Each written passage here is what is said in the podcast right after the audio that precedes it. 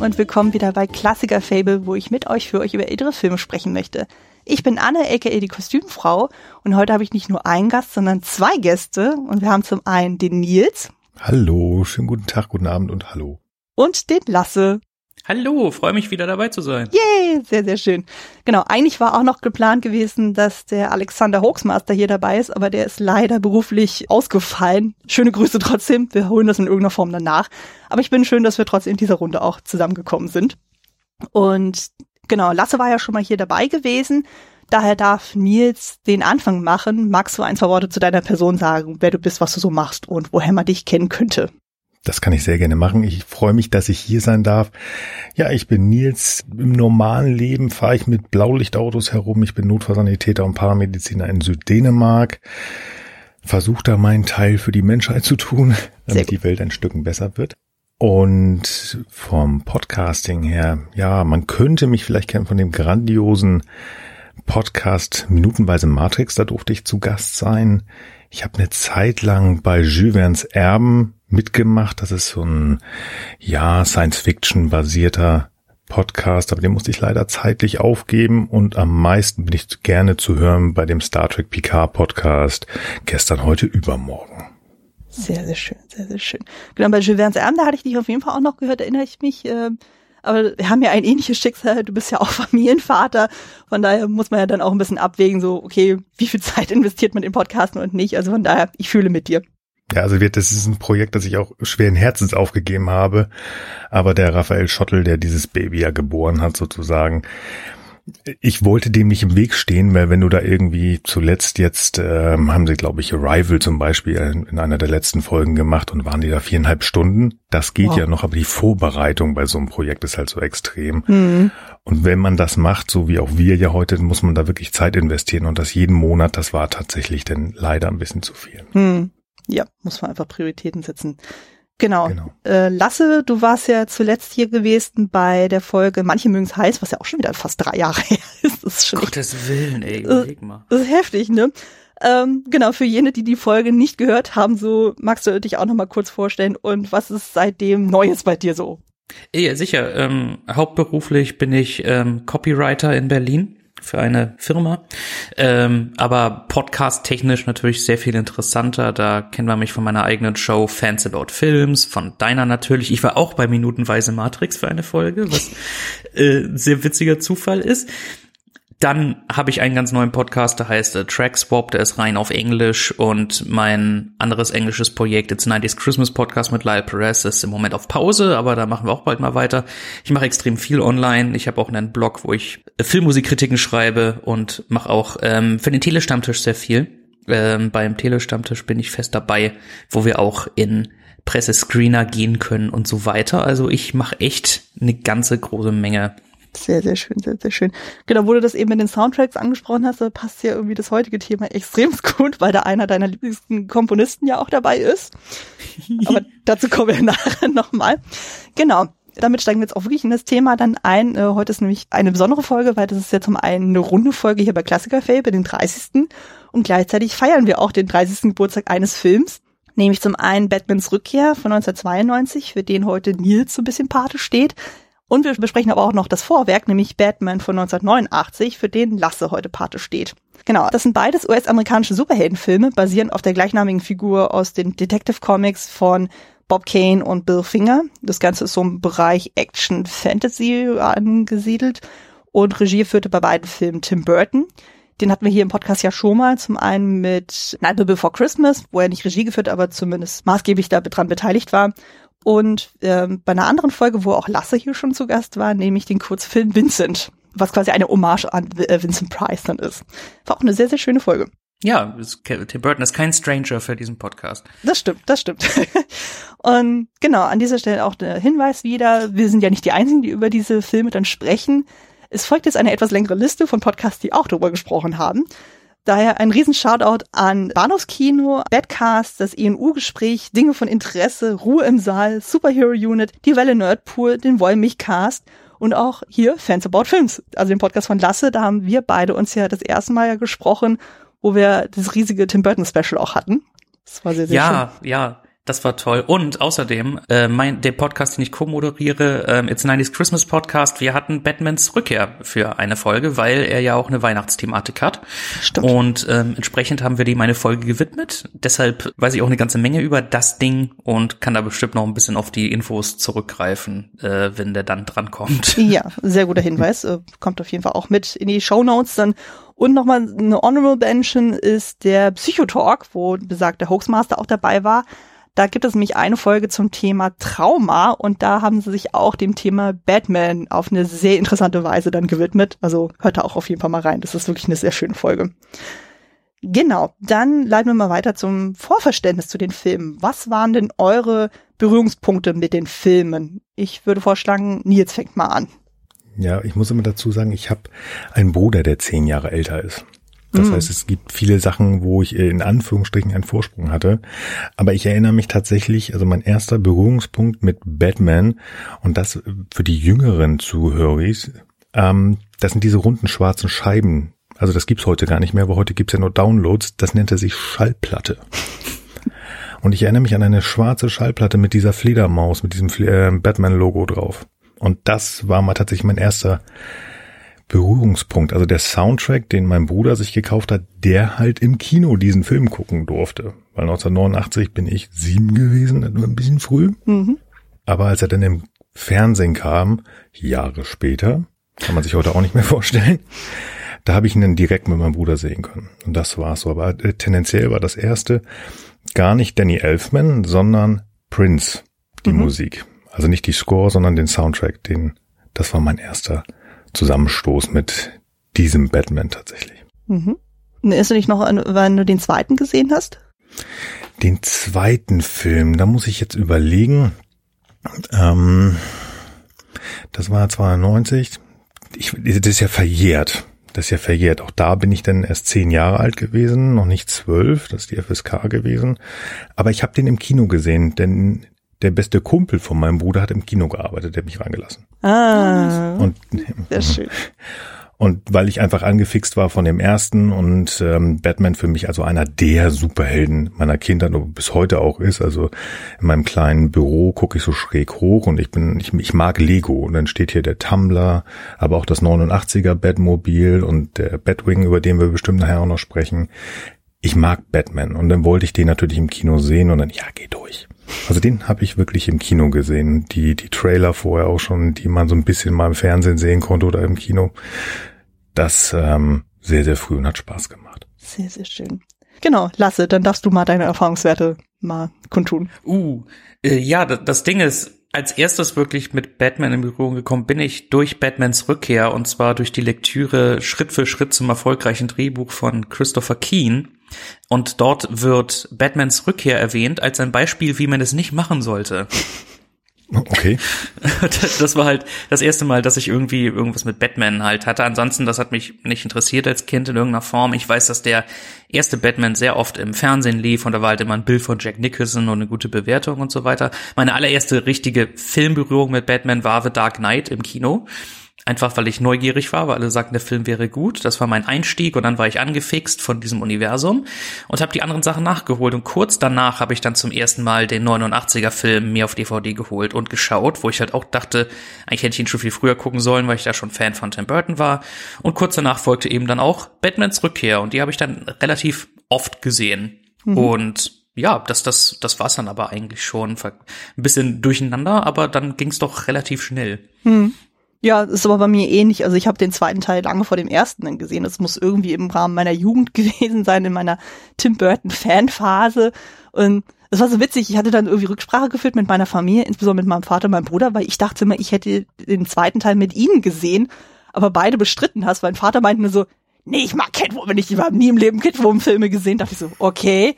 Und ich so, ja, aber ich erinnere mich auf jeden Fall, dass wir äh, den Batman Forever Film gesehen haben zusammen mit eben Tommy Lee Jones und äh, Jim Carrey. Mein Bruder dann nur so, ich erinnere mich nur an den schlechten danach, also mit Arnold Schwarzenegger, wo ich auch dachte, okay, meine Familie ist jetzt keine zuverlässige Quelle, was irgendwelche Erinnerungsgeschichten betrifft, was Filme betrifft, aber gut.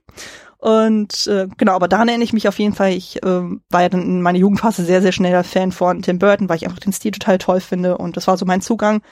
Und den ersten Teil habe ich ja dann tatsächlich erst so 2010 gesehen, als ich dann angefangen habe, so Stück für Stück mir die ganzen DVDs von Tim Burton dann äh, zu, zu legen.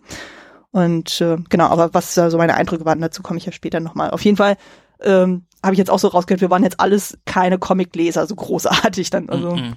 Nee. Absolut nicht, bin ich immer noch nicht. Ja. Also ich kann mich noch dran erinnern, das ist auch eine ziemlich skurrile Anekdote ich weiß noch, mein Bruder hatte mal ein Justice League Comic und da weiß ich, da war auf jeden Fall Batman mit dabei. Und das hat für eine leichte Familienkrise gesorgt, weil das war eine Ausgabe, so, war auf jeden Fall so ein, also ein Gegner, der so ein bisschen aussieht wie so ein Seestern mit so einem fiesen Auge in der Mitte und die Zeichnungen dazu waren halt super verstörend und meine Mutter, die ja mit Comics auch so gar nichts anfangen konnte, die war sehr, sehr besorgt, als sie das gesehen hatte, was mein Bruder da so liest und dachte sich auch so, oh Gott, was liest mein Sohn da für komische Literatur? Da dachte ich auch so, okay. Also das ist so eine Erinnerung, die sich mir eingebrannt hat. Ich habe dann im Nachhinein rausgefunden, dass dann das besagte Seesternviech dann auch in dem jüngsten Suicide Squad Film ja. auch auftaucht. Also wer sich da mal reinlesen will oder nachschauen will, guckt einfach das Viech und dann werdet ihr wissen, was ich meine. Ähm, genau, dann würde ich mal sagen, wir steigen halt direkt in die Materie ein. So im Ablauf, wir reden erstmal über den ersten Film, dann über den zweiten Film und äh, denke ich mal, werden wir auch ein paar Parallelen dazu ziehen oder Vergleiche und am Ende machen wir nochmal Gesamtresümee. Mm, genau, den ersten Film wird dann Lasse zusammenfassen. An dieser Stelle natürlich vorweg, wir spoilern natürlich alles gnadenlos. Also für jene, die die Filme noch nicht gesehen haben, schaltet den Podcast kurz ab, guckt die Filme und dann kommt ihr wieder. Gut, dann Lasse, du darfst loslegen. Okay, Spoiler, Bruce Wayne ist Batman. Nein! ähm, ja, der Inhalt des ersten Batman ist, in Gotham City geht ein maskierter Rächer um, der die Verbrechergesellschaft in Angst und Schrecken versetzt. Sie halten ihn für ein blutsaugendes Monster. Und die Presse ist natürlich auch sehr angetan davon, ganz besonders der Reporter Alexander Knox, welcher kurz darauf auch die ähm, Fotoreporterin Vicky Vale kennenlernt. Äh, beide versuchen sich da so ein bisschen dran zu hängen. Währenddessen steigt so ein großes Ding bei einem bestimmten Verbrecherboss, äh, dem Jack Napier untersteht, gespielt von Jack Nicholson, welcher dem Batman begegnet in einen Tanker voller Säure fällt und dann zum Joker wird. Und währenddessen nähert sich Vicky Vale dem Multimilliardär Bruce Wayne an, gespielt von Michael Keaton, äh, welcher ein Geheimnis birgt und dass es eben er ist, dieser maskierte Rächer. Und so nach und nach kommen sie zusammen, der Joker gewinnt mehr an Macht und letztendlich muss Batman versuchen, den Joker zu stoppen und sich auch gleichzeitig seiner düsteren und tragischen Vergangenheit stellen. Mhm. Sehr, sehr schön, sehr, sehr schön. Ich glaube, kürzer kann man das eigentlich gar nicht zusammenfassen. Also ich denke mal, auf die nee. Details werden wir später auch nochmal äh, im Detail eingehen.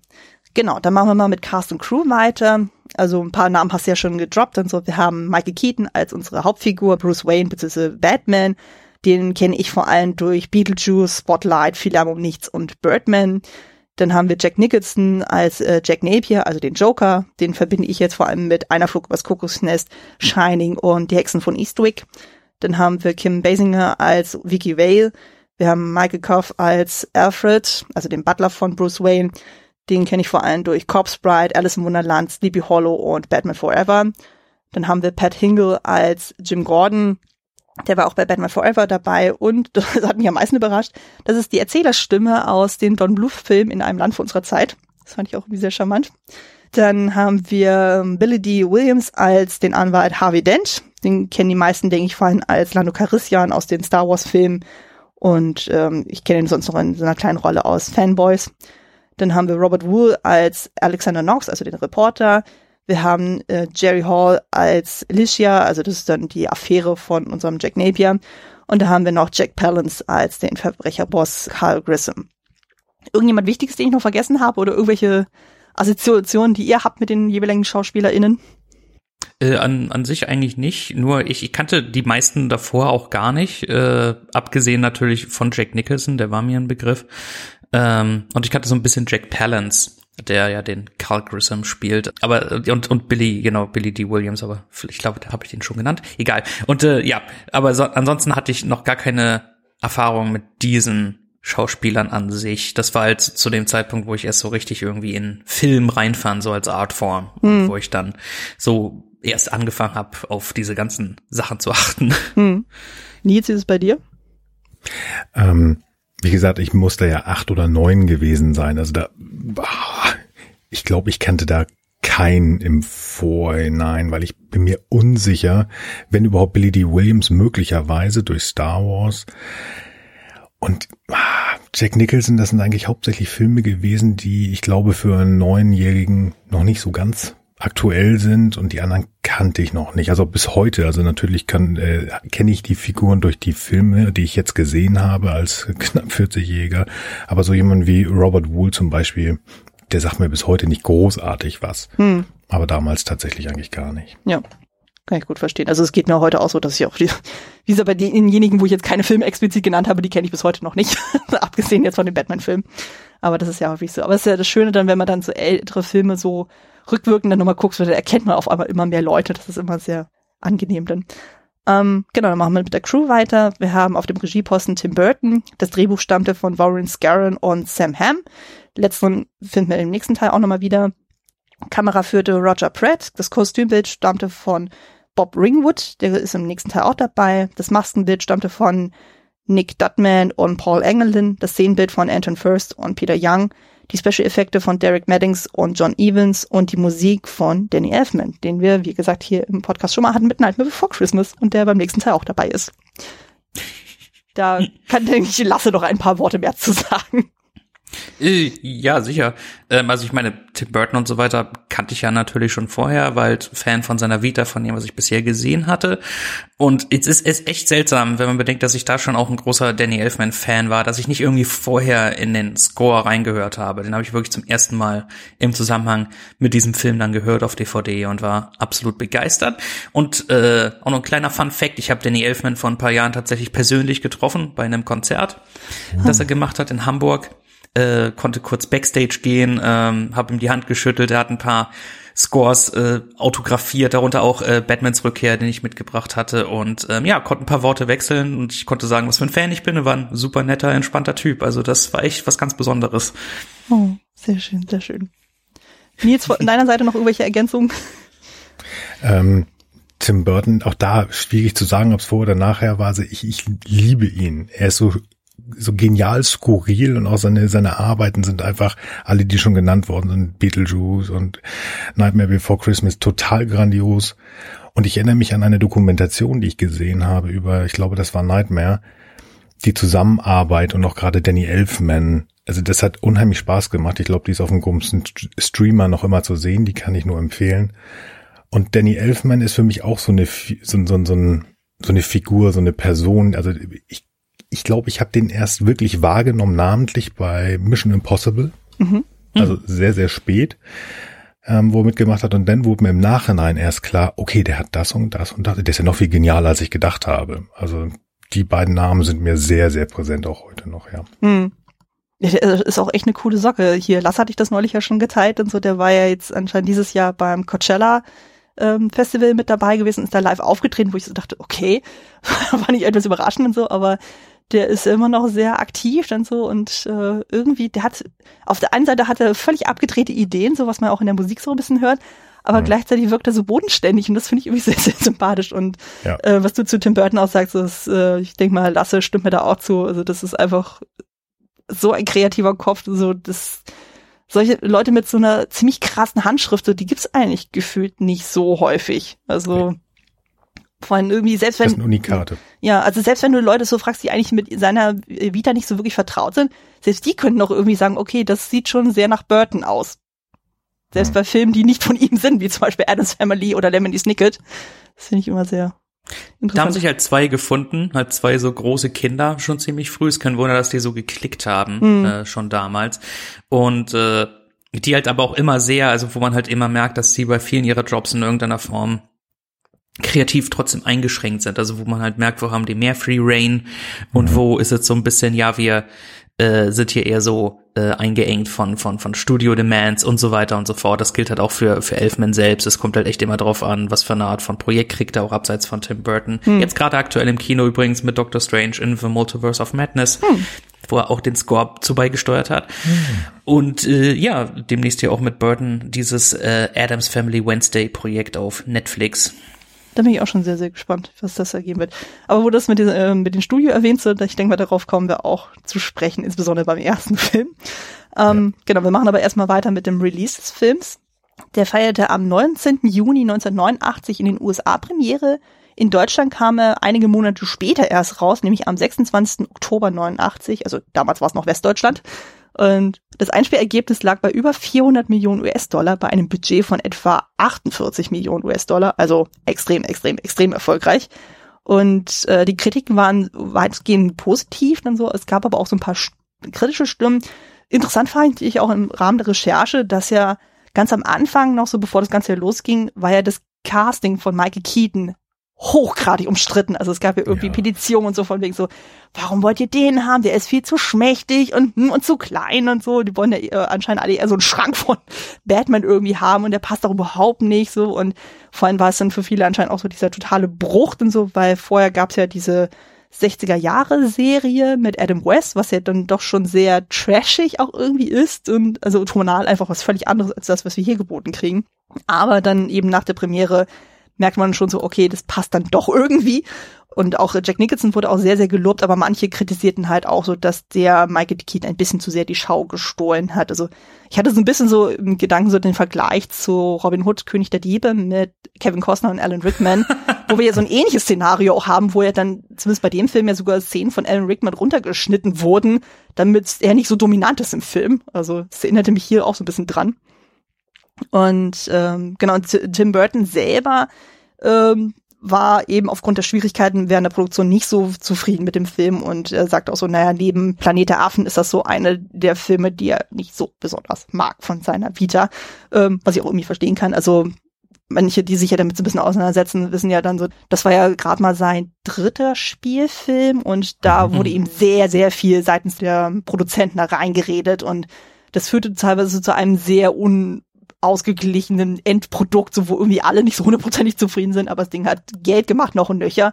Und Burton meinte auch so, der ist total überrascht gewesen, welchen Impact dieser Film am Ende auch hatte, äh, insbesondere auf künftige Superheldenfilme. Also das merkt man auch irgendwie eigentlich ab. Diesen Film äh, sind eigentlich alle Filme dann doch sehr düster geblieben und auch eher so ernsthafter Natur. Also nicht so dieses Trashige, was wir bei dem Adam West Batman hatten, sondern auch immer eher gefühlt wird jeder Batman jetzt immer dunkler, bis man wahrscheinlich nur noch schwarz sieht. Was aber vor allem, warum die heutzutage halt auch immer dunkler sind, ist auch eine Reaktion darauf, wie ähm, schlecht die Resonanz für dann Batman und Robin war vor allem, was dann mhm. ja wirklich Comic-Verfilmung gekillt hat für eine ganze Weile, wo die so wirklich in so einem in, in, in so einer Phase rauskam, wo oh scheiße, jetzt sind wir am Ende, wir können nichts mehr machen damit. Und dann dauerte es tatsächlich nur sieben Jahre, bis Batman Begins. Aber trotzdem kam es einem ziemlich lange vor, wenn man bedenkt, dass die dachten, wir können das nie wieder machen in dieser Art. Aber ja, wirklich, wenn man nochmal zurückblickt, ist beeindruckend, wie unfassbar einflussreich dieser erste Batman war, auch in dem Sinne von halt vorab Fanresonanz. Ich meine, überleg mal, wenn es damals schon Internet gegeben hätte mit diesen Anti-Michael Keaton-Petitionen, das hast du heute immer noch mhm. bei diesem Film. Äh, egal jetzt, wer irgendwie gecastet wird und so. Es ist halt, ja, und eben auch das alle dann auch wie Batman sein wollten, andere Filme. Du hattest dann im Nachfolgejahr, du hattest Dick Tracy, du hattest Darkman, und die hatten dann auch Danny Elfman als Komponist und so. Es ist halt, ganz viele dachten dann so, wir wollen genau das. Aber sie wussten, glaube ich, nicht exakt, was den Film irgendwie dann so besonders gemacht hat. Aber sie wollten auf jeden Fall irgendetwas in der Richtung haben. Hm. Nils, noch irgendwelche Eindrücke dazu? Nee, also man liest halt immer wieder, wie eingeschränkt er da ist und ähm, ich weiß gar nicht, was ich dazu noch sagen soll. Es ist ähm, die Dunkelheit. Ich finde ihn gar nicht so dunkel, muss ich sagen. Hm. Ich finde ihn nicht. Also im Vergleich zu Batman Returns, Quatsch, doch Batman Returns, geht es noch. Der ist deutlich dunkler geworden. Hm. Ja. Den ersten sehe ich immer noch nicht, natürlich nicht wie den, den, den Adam West Film. Nein, also Film oder beziehungsweise auch die Serie. Das geht, das ist ja nun wirklich Comic Path Bing. Ähm, durch den Joker, den Jack Nicholson Joker, finde ich das eigentlich immer noch sehr comichaft und eigentlich ganz spannend zu gucken, obwohl er dunkel ist. Hm. Es ist schwer zu verstehen, was ich meine. Aber nee, nee, ich denke mal, es ist schon klar, was du meinst. Ja, es ist vergleichbar dunkel, wenn man eben die, ähm, die 60s Sachen da äh, dagegen hält. Hm. Und die, der Erfolg von dem Comic The Dark Knight Returns hat das Studio von überzeugt, okay, wir wollen in diese Richtung jetzt gehen, wir wollen das erwachsener machen. Und ähm, Ja, aber es ist schon, ich meine, es ist schon traurig, was so eine furchtbare Zeit äh, Burden am Set hatte. Hm. Äh, es hat, er, er hat gehasst, es zu tun und so weiter und so fort. Man merkt halt wirklich immer diese bestimmten Stellen von wegen, hier hat er Spaß, hier durfte er so ein bisschen frei drehen und hier jetzt wiederum, hier ist sein Herz nicht dabei. Das ist jetzt etwas, wo das Studio und vor allem halt John Peters und Peter Gabber gesagt haben, ja, und das sind halt beides auch totale Frauds. Hm. Also John mhm. Peters ist seine, seine Geschichte in Hollywood ist halt, also das, das kann man hier jetzt nicht ausführen, aber es ist halt wirklich eine Geschichte für sich. Kevin Smith hat da wundervolle Geschichten zu diesem Idioten. Hm. aber, aber ja, das ist ähm, eine schwierige Kiste gewesen, wo man dann halt wirklich, wo es wirklich beeindruckend ist, dass der Film trotzdem funktioniert als das, was er ist. Hm. Hm. Genau, interessant ist ja auch dann so, ich will nochmal auf die Awards dann auch noch eingehen, der wurde ja auch tatsächlich mehrfach äh, prämiert oder nominiert zumindest. Also zum Beispiel bei den Oscars hat er eine Auszeichnung fürs beste Szenenbild bekommen. Ich finde zu Recht, also das sieht schon sehr eindrucksvoll mhm. aus. Bei den Golden Globes gab es eine Nominierung für Jack Nicholson als bester Darsteller im Bereich Komödie oder Musical. Ich finde immer noch diese Kategorie so super absurd mhm. irgendwie. Also naja, gut, aber irgendwo musste man das ja irgendwie verpacken. So Drama war es anscheinend denen nicht genug. Und bei den BAFTAs gab es Nominierungen eben für bester Nebendarsteller, also Jack Nicholson, bestes Kostümbild, bestes Maskenbild, Szenenbild, Ton und Special-Effekte. Und es gab aber noch weitere Auszeichnungen und Nominierungen für bester Film, bzw. Fantasy-Film, Regie, Nebendarsteller, Nebendarstellerin, also Kim Basinger, Kostümbild, Maskenbild, Szenenbild und beste Musik auch.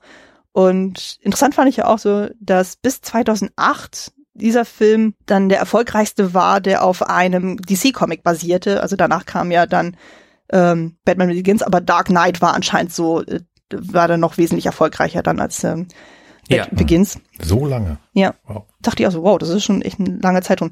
Und genau, interessant ist dann auch eben der Erfolg von diesem Batman hat dann die Warner Bros. Animation Studios dann dazu veranlasst, eben die ähm, Batman die Animated Series zu produzieren, die ja auch wirklich äh, tonale auch sehr das aufgegriffen haben, was man da hier in dem Film auch sieht. Und genau, es wurde jetzt schon ein bisschen angerissen. Nach diesem Film folgten eben noch drei weitere Filme, also Batmans Rückkehr, über den wir gleich noch reden, Batman Forever und Batman und Robin. Die letzten beiden äh, waren aber dann unter der Regie von Joel Shoemaker. Und es war auch noch ein fünfter in Planung, das wusste ich bis dato auch noch nicht, aber der ist aufgrund des Misserfolgs von Batman und Robin dann ähm, nicht produziert worden was äh, man sich auch irgendwie denken kann, warum. Und heutzutage ist es so, bei Letterbox hat er eine Wertung von 3,6 von 5 Sternen und bei der IMDb eine 7,5 von 10 Sternen, was schon ziemlich ordentlich ist. Ja, doch, das geht. Genau. Dann kommen wir mal zum persönlichen Eindruck. Wie stehen wir denn zu dem Film? So ein bisschen hatten wir es ja schon angerissen. Nils, magst du mal anfangen? Ich finde das bei diesen beiden Filmen unheimlich schwierig. Ich finde es unheimlich schwierig. Und das, das unabhängig voneinander zu sagen, ist wirklich schwer. Ich würde aber sagen, für mich persönlich als als äh, Junge, der 82 geboren ist, ist das für mich mein Batman. Der mhm. erste Teil. Mhm. Der ist, ich mag den, ich verbinde unheimlich viel auch allein mit dem Beginn dieses Films. Also die alten Filme, die beginnen ja noch mit so einer mit so einer Titelsequenz und wir fliegen durch diese diese Täler und diese Spitzen, die da sind. Das ist für mich so, das habe ich immer im Kopf. Und auch die Geschichte. Ich, ich liebe Jack Nicholson als, als Joker. Total schön. Mache ich unheimlich gerne. Ich liebe diesen Film tatsächlich. Also das ist einer meiner Top Ten Filme. Mhm. Den, der ist so toll. Der hat seine Schwächen, ja. Aber ich mag es auch diese Fokussierung auf diesen einen Charakter, den wir da haben als, als Antagonisten. Einfach nur toll, muss ich tatsächlich so sagen. Mhm. Lasse, wie ist es bei dir? Äh, meine Einstellung hat sich so ein bisschen geändert über die Jahre, wo ich halt auch, ich war so begeistert von den, von den Schauwerten, von der Musik und eben halt äh, Jack Nicholson selbst, der da die Show stiehlt und so. Inzwischen hat sich das so ein bisschen geändert, wo, und das, das ist schwer auf Deutsch zu sagen. Aber ich denke, ich, ich würde sagen, der Film ist besser als so die Gesamtheit seiner Bestandteile. Er hat, er irgendwie, er ist besser, als er das Recht hätte zu sein ähm, so wenn, wenn man das auf Englisch sagen würde, ähm, it works despite itself. Mhm. wo halt, es gibt diese ganzen Elemente, die irgendwie nicht so ganz klicken, wo man halt wirklich so das, das, das Tauziehen merkt zwischen all diesen verschiedenen Parteien, die hinter diesem Film stehen. Und doch funktioniert es irgendwie als Film. Es funktioniert irgendwie als Geschichte. Aber letztendlich finde ich, ist es, ähm, das Pacing ist uneben. Es ist, äh, durchaus so ein bisschen diese, diese komische Mischung aus, aus Camp-Elementen und dann aber, und jetzt drehen wir hier mal ab und äh, töten Leute mit, mit Lachgas oder irgendwelchen Make-up-Sachen. Und äh, also es ist halt definitiv morbide, es ist so interessant, es ist, ähm, und dann, dann muss man eben auch Jack Nicholson spielt einen Albino Jack Nicholson. Wo man sagen muss, er ist sehr, sehr gut darin. Niemand ist so gut darin wie er. Aber es ist halt, äh, man, man merkt halt eben, ja, es ist irgendwie Jack Nicholson. Es ist halt so, so ähnlich wie auch in, in, in The Shining teilweise, wo man halt, wo man halt denkt, wie auch immer.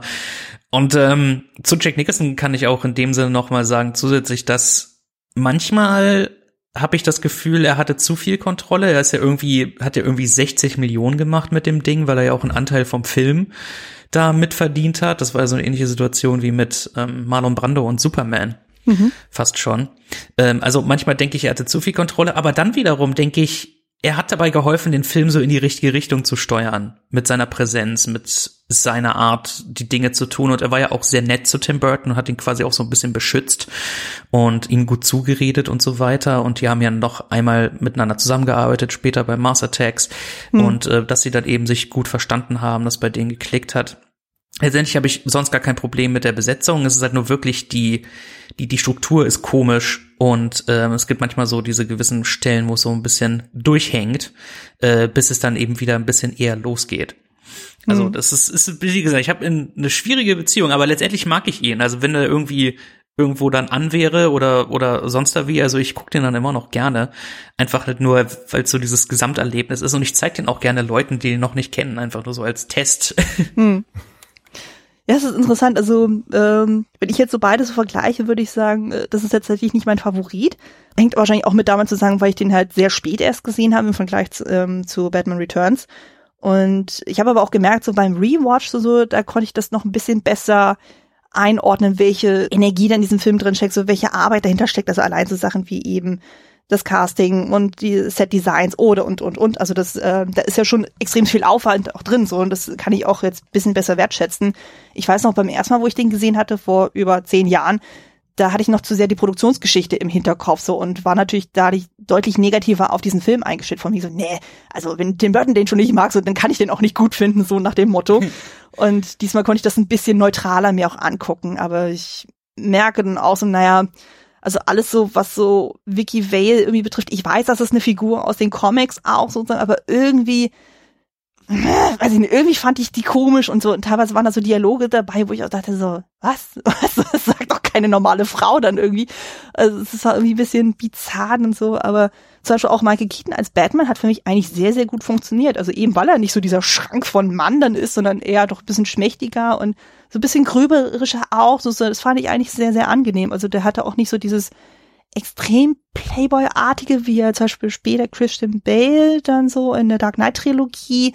Also da habe ich dann noch ein bisschen mehr den Kontrast auch gesehen, wo ich dachte, okay, ich mag dann diese Tim Burton Batman-Welt dann tatsächlich auch ein bisschen lieber als dann die spätere, die dann doch ein bisschen mehr Richtung Hyperrealismus und auch gehen so und ähm, von daher konnte ich das jetzt auch ein bisschen mehr wertschätzen. Mhm. Genau, dann können wir auch ein bisschen jetzt mal zu Inhalt und Stilmitteln auch ein bisschen eingehen. Was würdet ihr denn sagen, so was ist denn für euch so die Kernmessage dieses Films dann so? Wer möchte anfangen? Puh. Ja, gute Frage. Worum geht's denn wirklich? Äh, Dualität in gewissem Sinne. Mhm. Ja.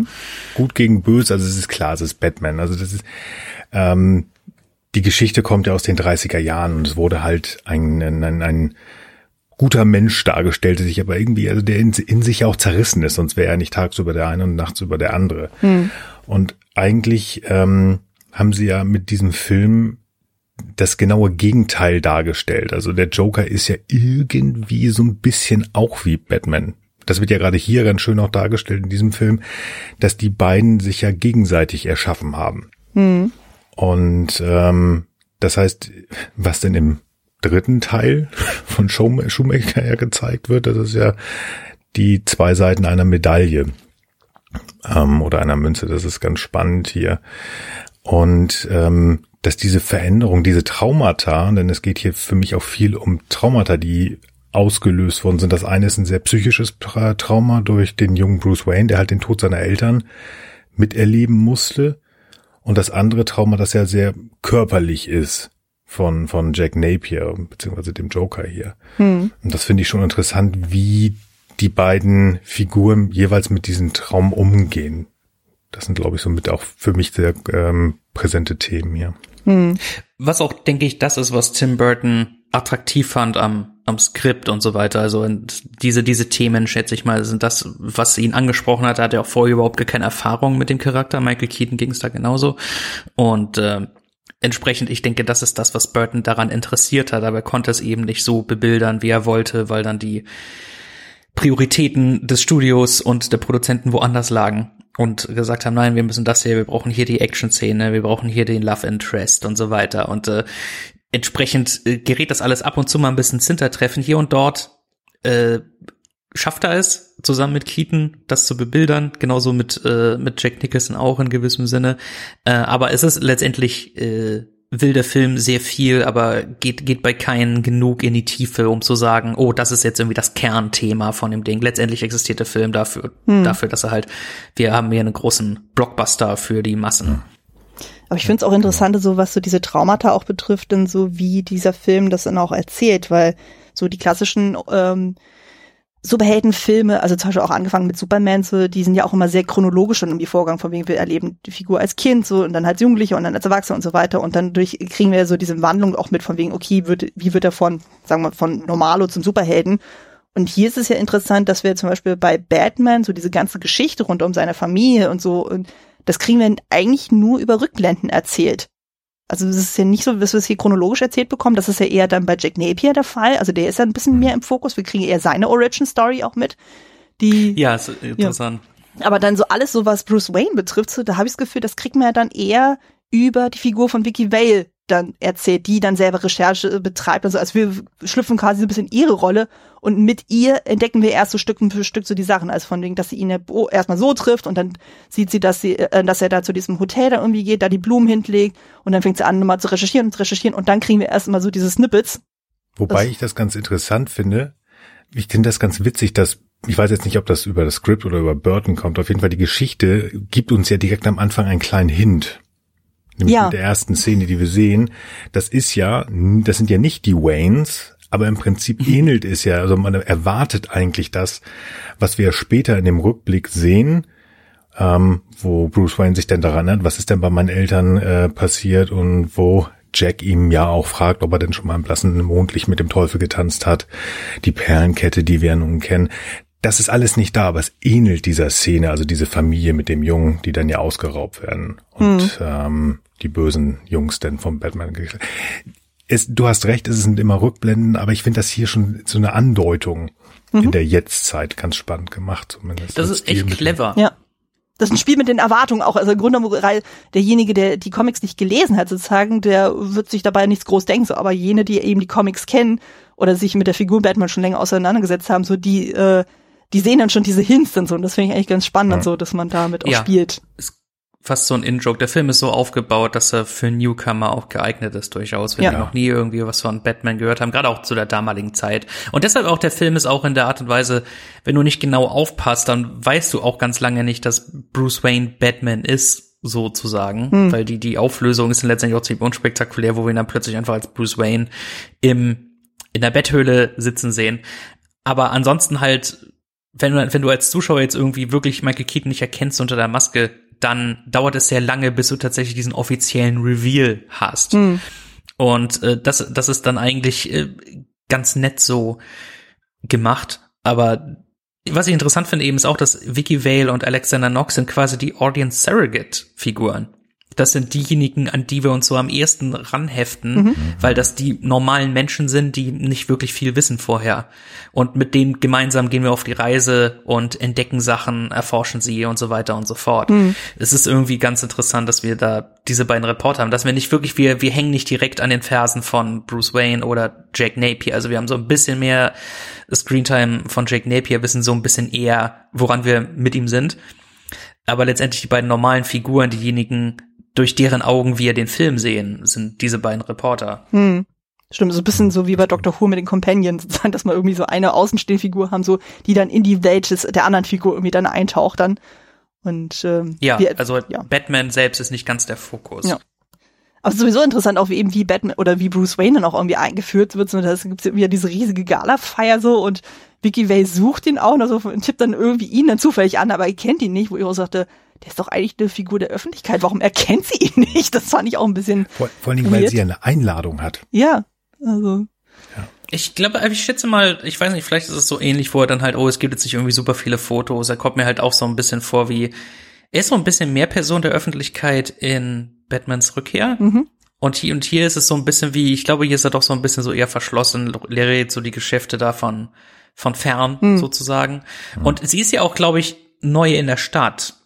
So kommt es mir jedenfalls vor. Oder Hm. halt jedenfalls neu so in diesem, weil sie war jetzt irgendwie länger weg, äh, sagt sie ja auch, Corto Maltese, bla bla bla.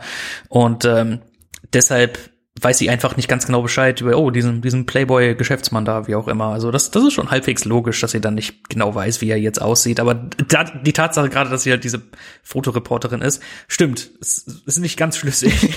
also es wirkt ein bisschen krude dann so, aber gut. Ich finde seine Reaktion ganz witzig darauf. Ähm, dass er so ein bisschen dieses verplante, verpeilte, dass dies, dieser Bruce Wayne hat. Also Ja. Ich finde das sehr sympathisch, auch wie, wie Keaton das rüberbringt. Später gibt's ja nochmal diese, äh, diese Szene, wo er Vicky Vale erzählen will, dass er Batman ist und dass er auch dieses, dieses völlig neben sich stehende, stammelnde und ähm, bei gestern, heute, übermorgen haben wir mal so Top-Szenen und das wäre so meine, weil ich das, das hat überhaupt nichts mit Batman zu tun und er steht, nee, das ist, ich muss jedes Mal grinsen und ich finde das irgendwie total menschlich, diese Figur. Also das hätte einen Christian Bale nie in dieser Art und Weise ge, ge, dargestellt. Nee, also der Batman, der noch dunkler ist. Ich, klasse. Das ist etwas, was man teilweise dem Robert Pattinson Bruce Wayne eher zutrauen würde, diese Art von Verhalten. Hm. So ein bisschen dieses socially Ja. awkwardige irgendwie, Oh ja, ne? Also, das, das kommt definitiv in dem in dem The Batman, welcher jetzt gerade noch im Kino läuft, da kommt das äh, die, diese Seite definitiv rüber, wo sie ihn sehr viel mehr so zum Introvert machen und äh, das auch das auch richtig gut rüberbringen in seinen Interaktionen. Ähm, und ja, hier gehen sie eben in eine ähnliche Richtung und ich meine, es ist halt Burton drückt dem seinen Stempel auf und hey, das bin ich so ein bisschen hier. Und äh, ja, und ich weiß auch nicht, wie viel da exakt von Keaton kam. Keaton hatte einige Ideen, halt seine Idee war es tatsächlich, die Stimme tiefer zu machen. Für, ähm, f- wenn er äh, die Batman-Maske aufhat, weil er dachte, das ist irgendwie unlogisch, weil ihn ja sonst jemand erkennen würde. Und das war halt vorher nicht wirklich Bestandteil der Figur. Also das hat er da äh, mit tatsächlich dann mitgeprägt. Und äh, ja, also das, das ist halt schon ziemlich cool. Und eben auch diese Verbindung zwischen ihm und dem Joker, wenn halt beide mit demselben Spruch der Vicky Vale, so ein nettes Apartment, halt, das ist halt sehr, sehr äh, einfach, ja, all diese kleinen Details hier und da, die man dann so nach mehrerem Gucken irgendwie findet und denkt, oh ja, das ist ganz interessant und clever, aber wo man halt auch teilweise nicht genau weiß, war das jetzt beabsichtigt oder war es einfach nur dieser Happy Accident, der diesen Film an sich irgendwie prägt. Aber wo du das mit diesem Anmachspruch sagst, finde ich sowieso spannend. Das ist der, das greift auch wieder dieses Thema auf, was, äh, glaube ich, Nils schon sagte, mit dieser zwei Seiten einer Medaille. Wir sehen ja häufiger mal diese Doppelungen dann so von Interaktionen von Bruce Wayne bzw. Batman und vom Joker, also insbesondere in Verbindung mit Vicky Vale. Also zum Beispiel dann, wo ähm, Bruce und Vicky sich ja dann zum Date bei ihm dann treffen. Dann gibt's ja zum Beispiel diese Szene, wo sie ja irgendwie die Treppen dann hochgehen und sie den Schuh verliert, während sie da irgendwie so ziemlich angetrunken ist. Und später haben wir das ja beim Finale ja auch nochmal, wo äh, der Joker sie ja dann entführt und sie verliert dann auch nochmal den Schuh. Und, äh, und auch mit diesem Anmachspruch dann so und einfach diese Interaktion miteinander. Oder wo er dann auch was sagt von wegen so, ja, hier, nettes Apartment. Es ist schön groß und so. Das ist echt, ja, da, da kommen, da kommen diese, da kommen diese Sachen äh, zum Tragen. Halt diese, diese Sachen, wo man halt, oh, er will ein bisschen tiefer gehen, er will hier so ein bisschen cleverer sein mit dem Symbolismus und so weiter. Es ist ein, wenn man bedenkt, das ist ein Warner Brothers Mainstream-Film, aber irgendwie verpackt in diesen Anflug von von von Artistry sozusagen, was sich halt eben auch in der im äh, Szenenbild niederschlägt. Halt vorher hatte man sowas noch nicht so gesehen wirklich auf diesem Niveau. Also da ist das, wo Burtons Einfluss am ehesten zum Tragen kommt, wo dann halt ihn interessiert der Look und so weiter. Und das ist ein, ein wundervolles Gotham. Also ich finde das, ich meine, es ist halt sehr setgebunden offensichtlich. Aber das ist eben das, was ich irgendwie so mag daran. Und auch in der Art und Weise, wie es äh, ja, vielleicht kommen wir da äh, gleich noch zu kommen, was da so alles ist. Aber das ist auf jeden Fall eben dieser Bestandteil, der so am ehesten einen geradezu erschlägt bei dem Film. Hm. Das stimmt natürlich. Ja, gerade dieses Gotham, also ich habe ja auch ähm, zur Vorbereitung auch mir den Adam West Batman mal reingezogen, der einfach gefühlt immer nur bei Tag spielt. Das ist immer alles hell und alles immer so mega freundlich und das ist alles total cheesy. Ne? Und hier dann dieses Gotham, das ist einfach nur düster, düster, düster, düster, düster, düster. Also ist das nicht auch los? Ist das nicht irgendwie auch, das sieht im Prinzip doch in den 60s, sieht das nicht aus wie Los Angeles oder so? Also im Prinzip ist das irgendwie Kalifornien, wo die da Das rumlaufen. kann sein, ja. Das kann sein, ja. Jedenfalls kommt mir das so vor mit Stränden und Piers und so weiter. Und ich denke mal auch, das war halt der Grund, dass halt Burton gesagt hat, oder wer auch immer dann dahinter steckte, wir wollen wirklich dieses, diese eigene Stadt etablieren und wir wollen das nicht irgendwo filmen, wo man dann denkt, oh, das ist äh, New York oder wie auch immer. Das Hm. ist dann etwas, wo die, ähm, womit halt die Nolan-Trilogie richtig gut anfing und dann haben die es immer mehr schleifen lassen. Wir wollen halt im, im, in Batman Begins, es ist diese wundervolle Mischung aus, wir bauen Sets und wir mischen Städte di äh, digital zusammen und so weiter, so dass es halt wirklich so dieses eigene Gotham ist. Dann in The Dark Knight ist es sehr, sehr viel Chicago und London und in äh, The The Dark Knight Rises ist es einfach New York und die verstecken das nicht mal. Und das fand ich so sloppy, also ganz, ganz seltsam, wo dann halt halbherzig und das hat man nicht mehr dann so gut gesehen bis dann in The Batman. Da ist es auch definitiv, es sind ein paar Orte, wo ich dachte, oh ja, das ist Chicago, aber ansonsten wirkt es trotzdem wie ein eigenständiges Gotham. Die Art und Weise, wie es gefilmt ist, wie es gestaltet ist und es regnet andauernd und so weiter. Also das war dann der erste Film seit quasi Batman Begins, wo sie sich so richtig bemüht haben. Wir wollen hier ein eigenständiges Stadtbild schaffen, ohne dass es zu sehr aussieht wie, wie ein Set. Wobei ich hier tatsächlich, ich muss hier hintenrum mal kommen, was, was so das, das, das Gotham City angeht.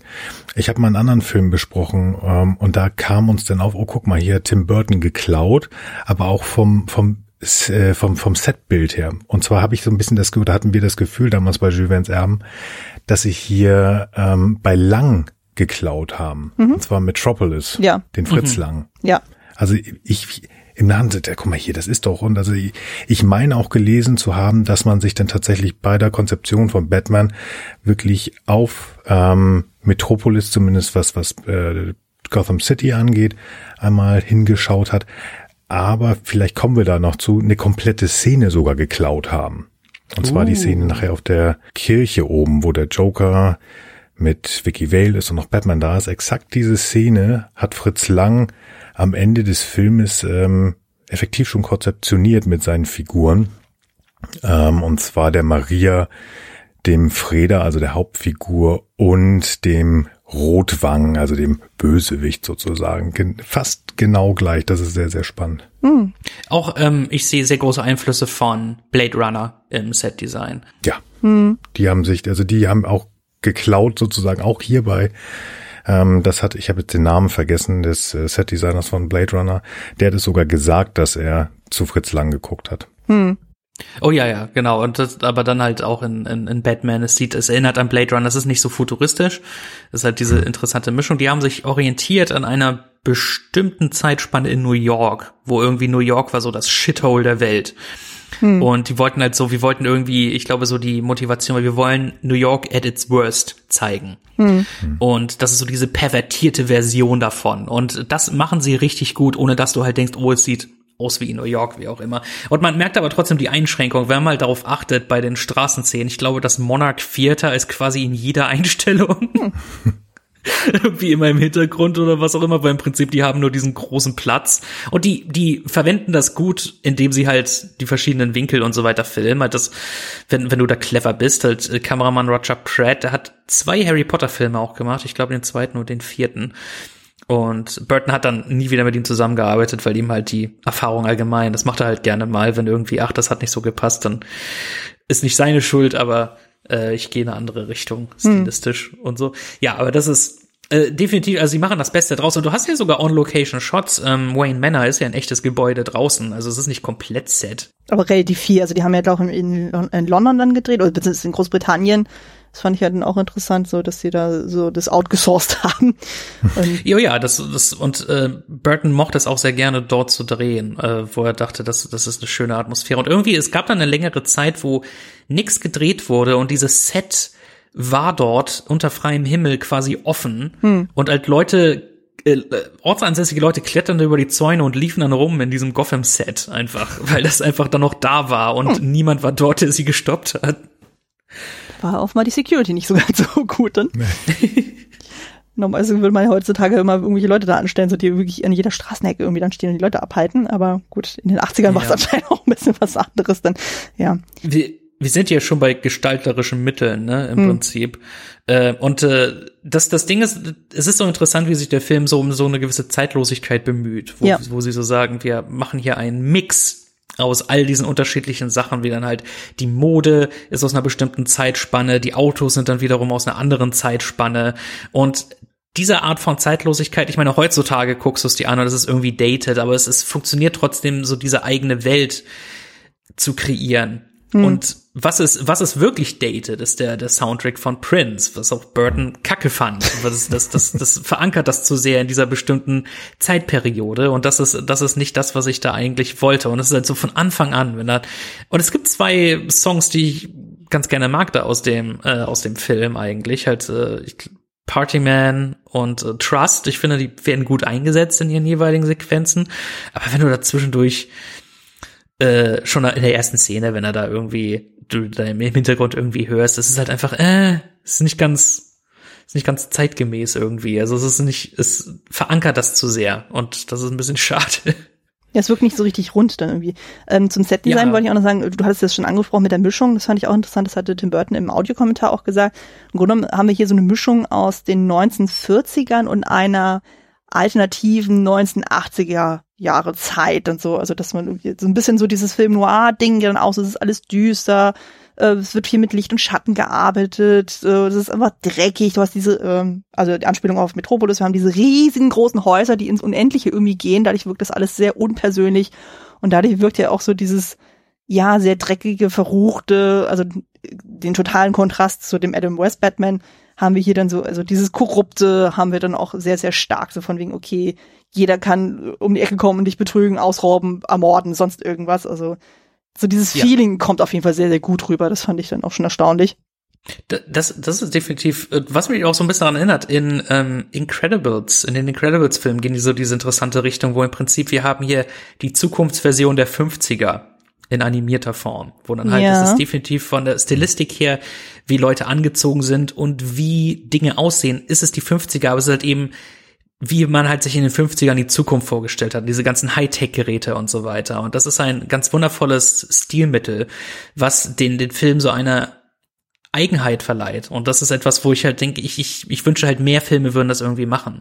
Hm. Äh, weil es, das ist, das ist sehr selten. Das letzte Mal hattest du das so ähnlich in, ähm, also jedenfalls eine der letzten Sachen, wo ich das gesehen hatte, war in Zack Snyder's Watchmen, wo du so ein bisschen, du hast hier diese äh, so so gewissen Elemente, die zu so einer bestimmten Zeitspanne äh, sind, aber es ist ja trotzdem leicht futuristisch und so mhm. weiter. Und das ist, ich, ich mag diese Art von von Stil sehr gerne, wo halt halt ansonsten ist es einfach, ja, es ist unsere Zeit, aber wir haben halt so ein bisschen diese Hightech-Geräte, wie auch immer. Mhm äh, was sie meistens in Comic-Verfilmungen machen, wo es halt im MCU ist, es ist unsere Welt, aber halt mit diesen Elementen. Mhm. Und ähm, ja, und ich, ich wünsche halt mehr wäre da so so irgendwie so dann super eigenständig mit ihren Dingen. Und Shits in Animation geht das einfach besser, wo du ihr alles von Scratch erschaffen musst. Mhm. Aber das, das ist eben das, was äh, hier diesen Batman auch irgendwie so, ja, so besonders macht. Ja. Äh, wo du das mit der Technik auch irgendwie ansprichst, ich glaube, wir können ja mal ein bisschen zur Batcave mal kommen. ist, äh, mhm. Habt ihr da irgendwelche Meinungen dazu? Also allein zum Beispiel dieses, wo man das, glaube ich, das erste Mal bewusst sieht, ist ja dann bei dieser Party, äh, wo Vicky und äh, Nox ja dann sich irgendwie diesen einen Raum angucken, wo ja dann diese Figuren dann stehen und dann kommt ja irgendwann Bruce dazu, stellt sich ja dann vor und haut dann irgendwie dann ab. Ähm, und dann sieht man aber dann so diese Überblendung von wegen, okay, die beiden sind immer noch in diesem Raum dann so. Und dann sieht man auf einmal so, oh Moment mal, äh, Bruce Wayne guckt sich das auf vielen Bildschirmen dann auch irgendwie an. Also hat dann also ein bisschen so Big Brother Vibes dann irgendwie, wo ich so dachte, wow. Also das wirkt gerade im Vergleich zu dem Adam West Film wird das ja doch äh, sehr viel creepier irgendwie. Ja, es, das, man darf die Technik dahinter nicht hinterfragen. So von wegen, wo haben die, wie haben die das gebaut? Wer genau das, äh, ich glaube im Prinzip ist, hat Alfred das irgendwie alles mitgebaut, aber halt man, mhm. das ist so diese Art von Film, wo man, man darf es nicht hinterfragen. Es ist einfach, er hat diese Dinge, so ist es halt. Ja. ja. Ähm, ich habe immer so ein bisschen ähm, einen anderen Film im Kopf und den mochte ich damals. Ich habe den ewig nicht gesehen, Sliver, wo Alec Baldwin, ich glaube Sharon Stone äh, beobachtet, auch über ganz viele Monitore. Mhm. Ähm, der hat ja so einen Kontrollwahn und das hat, glaube ich, Bruce Wayne irgendwo auch. Mhm. Und die Anordnung, es ist halt irgendwie zusammengebastelt. Mhm. Also im, Nehmen wir den, den, den Dark Knight Batman, da ist das ja so, ja, ich brauche mal ähm, eine Kappe mit Ohren drauf, da müssen wir halt 10.000 Stück bestellen. Das war, glaube ich, zu dieser Zeit, so hat man noch nicht gedacht. Hm. Das heißt, mhm. Die beiden, das sind ja halt nur Batman, also Bruce Wayne und Alfred, die mussten sich hier die Sachen irgendwie zusammensuchen, damit sie halt diese Welt aufbauen können. Und so ist das halt irgendwie, dass da Monitore stehen in verschiedenen Größen irgendwie zusammenklammern. Also ich finde, das passt irgendwie ganz schön. Das, ähm, also so als Beispiel in dem dritten Teil in Batman Forever, in dem Batcave, das man da hat, sieht man ja diese riesengroße Fledermaus, die irgendwie an der Wand ist. Man sagt, die macht A keinen Sinn für ihn. Okay, da ist ein so, so, so ein Monitor drin, aber es macht keinen Sinn. Und wer hat dieses Ding gegossen hm. und gepresst? Ich finde, dieses Batcave macht von den meisten, die ich gesehen habe, mit am meisten Sinn. Hm. Weil man einfach diese Höhle hat und da war ein bisschen was reingebaut finde ich. Hm. Äh, ich. Ich finde, am meisten Sinn macht das, was wir in Batman Begins sehen, tatsächlich, wo dann halt, wir haben hier diese, diese, diese Höhle, die hier schon Bestandteil ist und dann ist da nicht super viel Hightech-Zeug mit drin, vor wegen, oh, das hier ist ein altes äh, Kriegsvehikel, was nicht in Betrieb war und hier, ja. äh, und, und hier basteln wir dieses und das zusammen. Das ist ein alter Wingsuit, bla bla bla. Und da hast du jetzt nicht super viel mit halt ähm, Bildschirm-Setup, wie auch immer. Ja, das wirkt das alles so ein bisschen ähm, logischer. Und ich meine, das war auch deren Approach. Wir wollen ihre ihr Approach, wir wollen das realistisch quasi. Wir wollen das irgendwie so grounded. Und das funktioniert da auch sehr, sehr gut. Und ähm, hier ist es halt eben so, wir erklären nicht wirklich, wo das herkommt. Da kann sich jeder gern was zusammenreimen. Der Punkt ist, er hat diese Sachen, weil das ist eben Batman und das ist wichtig. Hm. Stimmt, das ist ein Batman. Ich habe das aus ähm, The Dark Knight, dieses Übergangs Batcave darunter. Ja, da, genau. Das, das hatte ich Sinn im Kopf. Ergibt, aber, das gibt auch äh, Sinn, aber das ist dann doch sehr futuristisch wieder im Gegensatz zu der Höhle. Stimmt, du hast recht, die ist. Ja, äh, ja, ja, genau. Und das war, wenn man denkt, das war meine erste Berührung mit Batman. Dieses, äh, das ist meine erste Batcave war nur quasi diese Übergangslösung. Stimmt, hm. Ähm, zu diesem realistischen oder zumindest äh, nachvollziehbaren so, was ich zum Beispiel auch interessant finde, ist ja das Bat-Kostüm selber dann auch so. Ich meine, für mich als gelernte Kostümbinderin, so ist das natürlich nochmal ein etwas anderer Fokus dann. Aber allein so dieses, äh, diese Aufmachen, so, wir haben ja dann eben Michael Keaton als recht schmächtigen äh, Mann dann sozusagen und dann kriegt er halt so dieses sehr muskulöse Kostüm dann so. Bei Adam Webster äh, war es ja damals ja noch so dieser graue, graublaue irgendwas äh, Anzug dann so und hier haben wir ja dann halt so dieses äh, Muskelpaket und so, um halt so die eigentliche Erscheinung dann doch ein bisschen zu kaschieren dann so und es wirkt auch sehr dominant, auch mit diesen riesigen Flügeln und sowas. Also das macht auf jeden Fall her. Also das wirkt wirklich sehr, sehr bedrohlich, wenn du da irgendwie des Nachts kommst und auf einmal hast du da so einen riesigen Fledermausmann dann. Aber ich fand es auch ein bisschen unlogisch, warum er den Hals nicht bewegen kann. Also hm. Michael Keaton hatte auch irgendwie das Problem, dass er super klaustrophobisch war. Also für ihn muss das anscheinend echt die Hölle gewesen sein, oh. dieses Kostüm zu tragen. Er sieht auch sehr gestaucht aus manchmal in der Maske. Ja. Hm also dass er allein diesen Hals nicht bewegen kann, das fand ich irgendwie so ein bisschen unlogisch. Ich meine, das macht er, das wirkt natürlich imposanter, wenn er halt mit seinem ganzen Oberkörper sich drehen muss, um irgendwas zu sehen, aber im Kampf stelle ich ja. mir das ein bisschen unpraktisch vor. Es ist auch lustig, dass die davon nicht weggegangen sind bis zum zweiten Nolan-Film. Mhm. Von dieser Art halt. Er ist ein bisschen beweglicher in Batman Begins, aber da ist es auch halt, diese, diese Kapuze ist halt dieses eine große Ding und ich schätze mal, die hatten einfach Angst, davon wegzugehen und dann kommentieren die das sogar in The Dark Knight von halt, ich würde gern meinen Kopf drehen können und dann hat er einfach dieses neue Kostüm und es sieht mehr aus wie ein Helm, aber es ist immer noch offensichtlich Batman. Also mhm. es ist wirklich interessant, dass es so lange gedauert hat, bis die gesagt haben, ey, entwerfen wir mal ein Kostüm, wo er den Hals drehen kann. Mhm. Na gut, ist dann eben die Frage, so was will man vermitteln? Also will man ein cooles Bild vermitteln oder will man irgendwie ein praktisches Kostüm vermitteln? Also vor allem auch, wenn man bedenkt, in den alten Batman-Filmen, da war es halt immer in Kampfszenen, was dann halt immer ein Stuntman. Ja. Immer. Und das hat sich erst geändert mit Batman Begins, wo dann halt Christian Bale sehr viel selbst gemacht hat.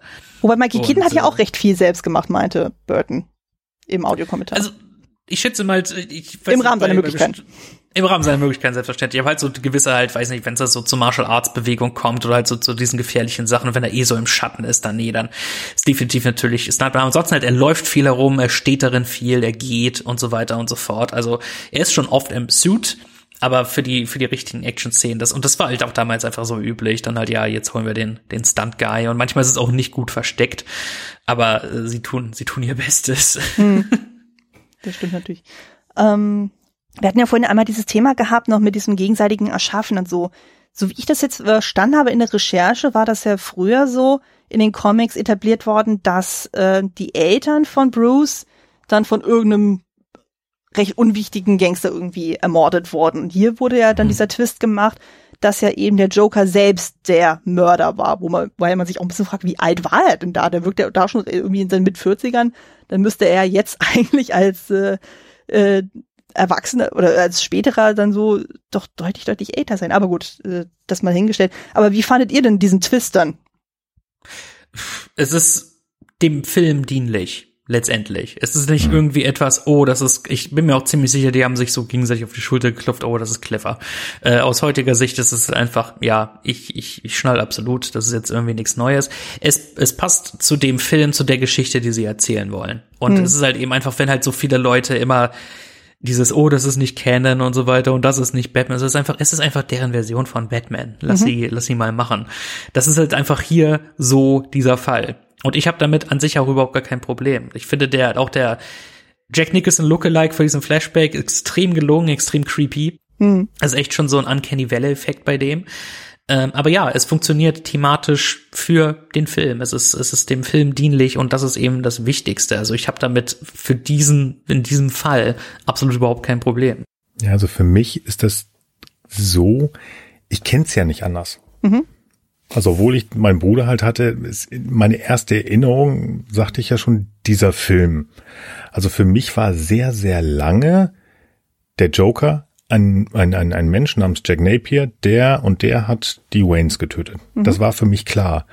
Als dann ähm, 2005 Batman Begins kam, man mir erzählte, ja, das war Joe Chill. Ich so, hä? Nee, nee, nee, das funktioniert. Wieso? Das geht nicht. Und ähm, ich verstehe, dass das andere also heutzutage, dass es andere Reinkarnationen gibt, andere Geschichten, andere Filme und dass auch die Comics mir was anderes erzählen. Aber dennoch, ähm, ich bin da recht offen, was Kanon und diesen ganzen Kram angeht. Für mich ist tatsächlich noch immer der Joker, der Mörder der Waynes. Also bis heute tatsächlich, weil das halt mein erster, also beziehungsweise mein, mein, mein erstes ja, Aufeinandertreffen mit den beiden war. Also hm. ich habe damit null Probleme. Ja. Es hat für dich diesen Effekt wie Spider-Man produziert die Netze natürlich. Halt so, was man halt, die, die mhm. meisten kamen das erste Mal damit in Berührung mit den Raimi-Filmen und da haben sie sich das ausgedacht, ey, das kommt aus seinem Körper raus und nicht durch eine Vorrichtung. Und deshalb ist das das irgendwie, was die meisten irgendwie kennen und als das akzeptieren, was gegeben ist, obwohl es dann kein anderer Film gemacht hat. Hm. Total guter Punkt. Also das ja. ist für mich tatsächlich in meinem Kopf, wobei ähm, Tobey Maguire wäre jetzt nicht der erste Spider-Man-Darsteller, den ich sage, den finde ich richtig gut. Aber ja, tatsächlich. Mhm. Ja, das Konzept an sich. Ja, das Konzept definitiv. Mhm. Und ähm, ich meine, zu, zur Musik muss man nicht groß noch was sagen. Es ist, das hat Danny Elfmans Status als ein Meister seines Fachs äh, etabliert. Ich, ich glaube sogar, die Trivia ist, er ist irgendwie auf die Melodie gekommen im Flugzeug und ist auf die Toilette gegangen und hat das aufgenommen bei so, mit so einem kleinen Tape Recorder, das hat sich so vorgesummt. Und das ist auch das, wo, was für alle seine anderen Scores Pate standen. Dieser Score ist für ihn im Prinzip, was Hook für John Williams war, wo halt nach Hook klang jeder Score in dieser Richtung von Williams wie Hook.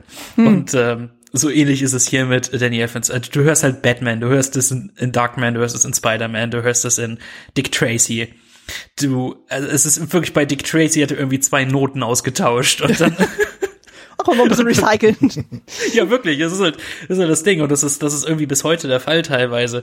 Aber es ist halt, es ist, es ist grandios und allgemein, wie es eben, wie es eben wirkt. Es wirkt so operatic in gewissem Sinne. Es wirkt, äh, es wirkt gotisch düster, es wirkt hochtrabend und die, das Sounddesign vom Film auch allgemein, das ist so, äh, ich, ich habe das so gut in Erinnerung, die, die, wenn, wenn immer die da schießt mit ihren Revolvern, dieses Couch, Couch, Couch, also diese, diese ganz bestimmten Soundeffekte, die machen so, die machen so den Film aus. Das ist dieses wunderbare, ja, die, diese, diese Gesamtmischung. Hm. Äh, das, und die, die Musik ist, ja, es ist fantastisch und eben auch zur, zur Wirkung von Keaton im Batsuit das Ding ist halt, er selbst sieht teilweise imposant aus, teilweise irgendwie komisch auch, aber was es so manifestiert als das, was er irgendwie beeindruckt, das ist die Reaktion von den anderen Leuten. Mhm. Gerade in der Szene in der Fabrik, wenn er dann zum Beispiel halt Leute erschrecken sich vor ihm und dann, wenn er Jake Napier packt und, und, und hochhebt und, und Jack Nicholson so, Jesus! Und so, und du glaubst es einfach mhm. in dem Moment. Und das ist, das ist das, was, äh, diese, diese Tricks, die sie machen, damit du, damit du begreifst, oh ja, das, das ist jetzt beeindruckend, das ist wichtig, das ist unheimlich und so weiter. Und ja, das ist eben, wie gesagt, als, als Gesamtpaket kommt das irgendwie zusammen, dass das dann alles funktioniert für sich. Aber es hat trotzdem diese seltsamen Quirks, hm. äh, die du halt aus heutiger Sicht gerade, wo du dann halt denkst, hm, das ist komisch. Ja, wo du das mit dieser Wirkung auch sagst, das finde ich auch super spannend, äh, wenn man sich mal guckt, äh, anguckt, so wie wirkt der, äh, wie wird äh, Batman inszeniert und wie wird der Joker inszeniert.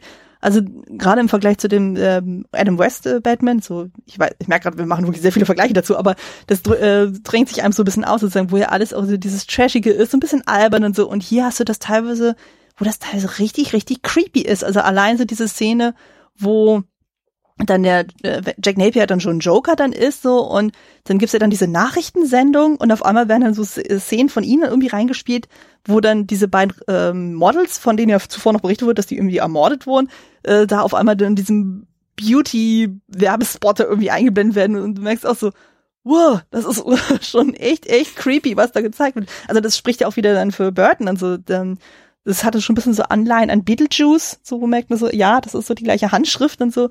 Aber das ist ja. schon sehr, sehr bizarr. Oder auch ähm, sehr witzig fand ich dann auch irgendwie dann, wo er, wo Joker dann auch ins Museum irgendwie einbricht, um da Vicky zu treffen, auf die er gerade extrem rattenscharf ist, wie wir mhm. herausgefunden haben kurz zuvor. Und dann gibt es dann diese Referenz zu Zauberer von Ost, wo sie ihm irgendwas ins, Wasser, ins Gesicht gekippt hat und er dann so, ich schmelze, ich schmelze. Also quasi so äh, The Wicked Wiz, äh, äh, Witch of the Western irgendwie zitiert. Das ist mein Lieblingsmoment, glaube ich, im ganzen Film, wenn er sich dann umdreht und buh und, und lacht und dann kommt Batman durch die Decke gebrochen und sofort die Musik. Also es ist so, so eine, so ein, ähm, Assault on your senses in dem hm. Sinne. Also es ist wirklich so viel auf einmal und dann bist du so voll dabei auch. Also das ist eine, eine unfassbar äh, tolle Wirkung, das ist da gut gepaced, gut geschnitten. Ähm, ganz, ganz fantastisch. Ja, immer wenn Jack Nicholson da sein Ding durchzieht, dann, dann hat man Spaß. Das kann man nicht anders sagen. Hm. Ja, der ist schon ziemlich imposant so als Joker. Also ähm, ich finde es halt auch voll interessant, so den Vergleich, den man dann später noch hat, dann so, ähm, also zum Beispiel meine erste richtige Joker-Berührung war ja auch da mit Heath Ledger und hatte damals auch gar nicht so diese Kontroverse nachvollziehen können, von wegen so, ja, was haben denn die Leute für ein Problem mit seinem Casting? Und wo man auch einfach merkt, so wie anders diese Figur auch angelegt wurde dann mit Heath Ledger und was er sich dabei auch gedacht hat. Und dann halt eben Jack, äh, dann Jack Nicholson da drin dann zu sehen. Also ich finde, der passt auch total. Also wir hatten ja schon die Vergleiche gezogen zu Shining und äh, die Hexen äh, von Eastwick. Dann so, ich glaube, das war auch mit der Grund, warum man ihn haben wollte als Joker. Das war ja nicht unbedingt Tim Burtons Erstwahl, wenn ich mich richtig erinnere. Da war Sie ja wollten Robin Williams auch, genau. das weiß ich. Ne, mit Robin Williams habe ich irgendwie so verstanden, so die wollten ihn auch haben, aber eigentlich mehr so als Köder dafür, damit Jack Nicholson zusagt. Das auch, ja. Stimmt, das fand ich das richtig fies. Ähm, Willem Dafoe war im Gespräch, so viel ich weiß. Hätte auch gut gepasst. Ähm, Wo man da ja auch immer überlegen musste, genauso wie für die Besetzung von Bruce Wayne, wenn man da mal so guckt, wer da alles steht, das ist das Who is Who der mhm. damalig aktuellen Männer. Mhm. Sage ich jetzt. Das ist wirklich Männer, Männer. Männer, Männer, genau. Ähm, und das war, ich glaube, bei Jack Nicholson, ich glaube schon, dass der eigentlich so der war, den sie wirklich haben wollten, weil sie wussten, mit dem können sie ziehen und alles andere. Ich glaube, bei jedem Film kannst du gucken, ja, der sollte sein und der sollte sein. Und am Ende haben wir den bekommen und eigentlich war das unser Wunsch Nummer eins. Ja, wenn das hm. Wunsch Nummer eins war, warum stehen da 50 Leute auf der Liste? Hm. Wie viel es davon wahrscheinlich war? Also, hm, ich weiß es nicht. Ja. Ich fand es also spannend, auch so wenn mit dem Casting von Vicky Vale, eigentlich war ja Michelle Pfeiffer da auch äh, im Gespräch gewesen, aber das hat ja Michael Keaton verhindert, weil er zuvor äh, mit ihr mal zusammen war und sich aber dann getrennt hat. Und er hat dann anscheinend bewusst dieses Casting verhindert, weswegen dann Kim mhm. Basinger dann kurzfristig dann angefragt wurde, ob sie dann einspringt. Und also wäre natürlich auch interessant gewesen als Casting, aber ich bin im Endeffekt froh, dass Michelle Pfeiffer doch beim zweiten Teil dann auftaucht als Catwoman, ja. wo ich das Gefühl da in der Rolle ist sie deutlich mehr aufgegangen. Weil und wenn man bedenkt, Kim Basinger, Kim Basinger hatte da schon irgendwie so einen Status, wo dann halt sie noch ein extra Kostümbildner und so hatte. Also halt Stimmt, ja. Das, und das ist oft, äh, oft so bei ihren Filmen tatsächlich. Also wo da noch irgendwie immer was, was extra ist bei ihr. Hm. Und da hatte sie halt definitiv so diesen Status, wo ja, ich kann äh, dies und das verlangen oder wie auch immer. Und äh, im Fall von, äh, ich weiß auf jeden Fall, ja, Mel Gibson wollten sie haben für Bruce Wayne. Das war ein Faktor, also das ist so einer der konkreten Namen. Hm. Pierce Brosnan war, glaube ich, auch im Gespräch. Mein oh. Stimmt, ja. ja. Habe ich auch gelesen. Pierce Brosnan, auch interessant, wenn man dann, okay, Brite. äh, wo dann halt, weiß nicht, also vielleicht hätte dann irgendwie dann schlimm, weil sein, sein US-Akzent ist nicht so stark. I don't know, I don't know. Ja, ähm, genau, wo wir gerade eben nochmal Vicky Vale angesprochen haben, so wie findet ihr denn sie so als Figur und wie sie da etabliert wird, auch so in Beziehungen mit Bruce, bitte mit Michael Keaton? Hat das für euch funktioniert oder sagt ihr so, mm, das ist eher so ein, läuft so nebenbei? Ähm, ich, ich finde, es funktioniert in den, in den Dialogszenen, die sie miteinander haben, wo ich mag die Szene am Tisch. Ähm, Dieser Tisch ich, ist der Hammer.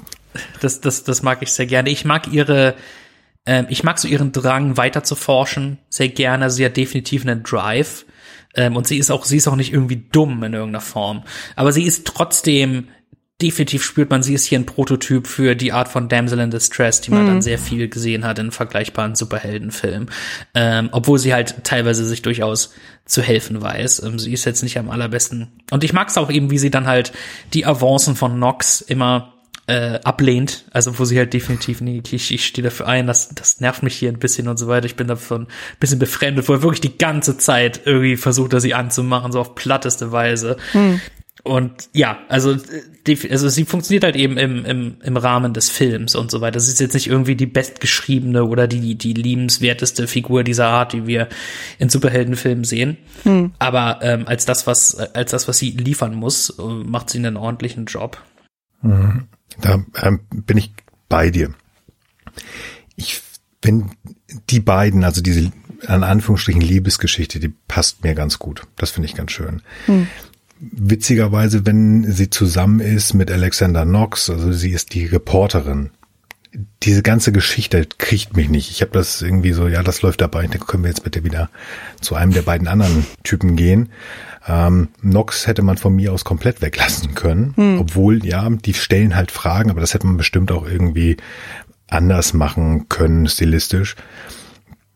Da passt sie, ich will nicht sagen, sie passt mir nicht, aber das ist dann so ein bisschen langweilig. Aber tatsächlich diese, diese Geschichten im, im Museum, da haben wir schon drüber gesprochen, der Tisch ist total toll. Ich finde diese Zusammenspiel zwischen Bruce Wayne, äh, der lieben Vicky Vale und äh, Michael Goff, dem Alfred, in der Küche. Ja. Ja. Das ist auch so eine fast, also wir gucken so ein bisschen in den jungen Master Bruce.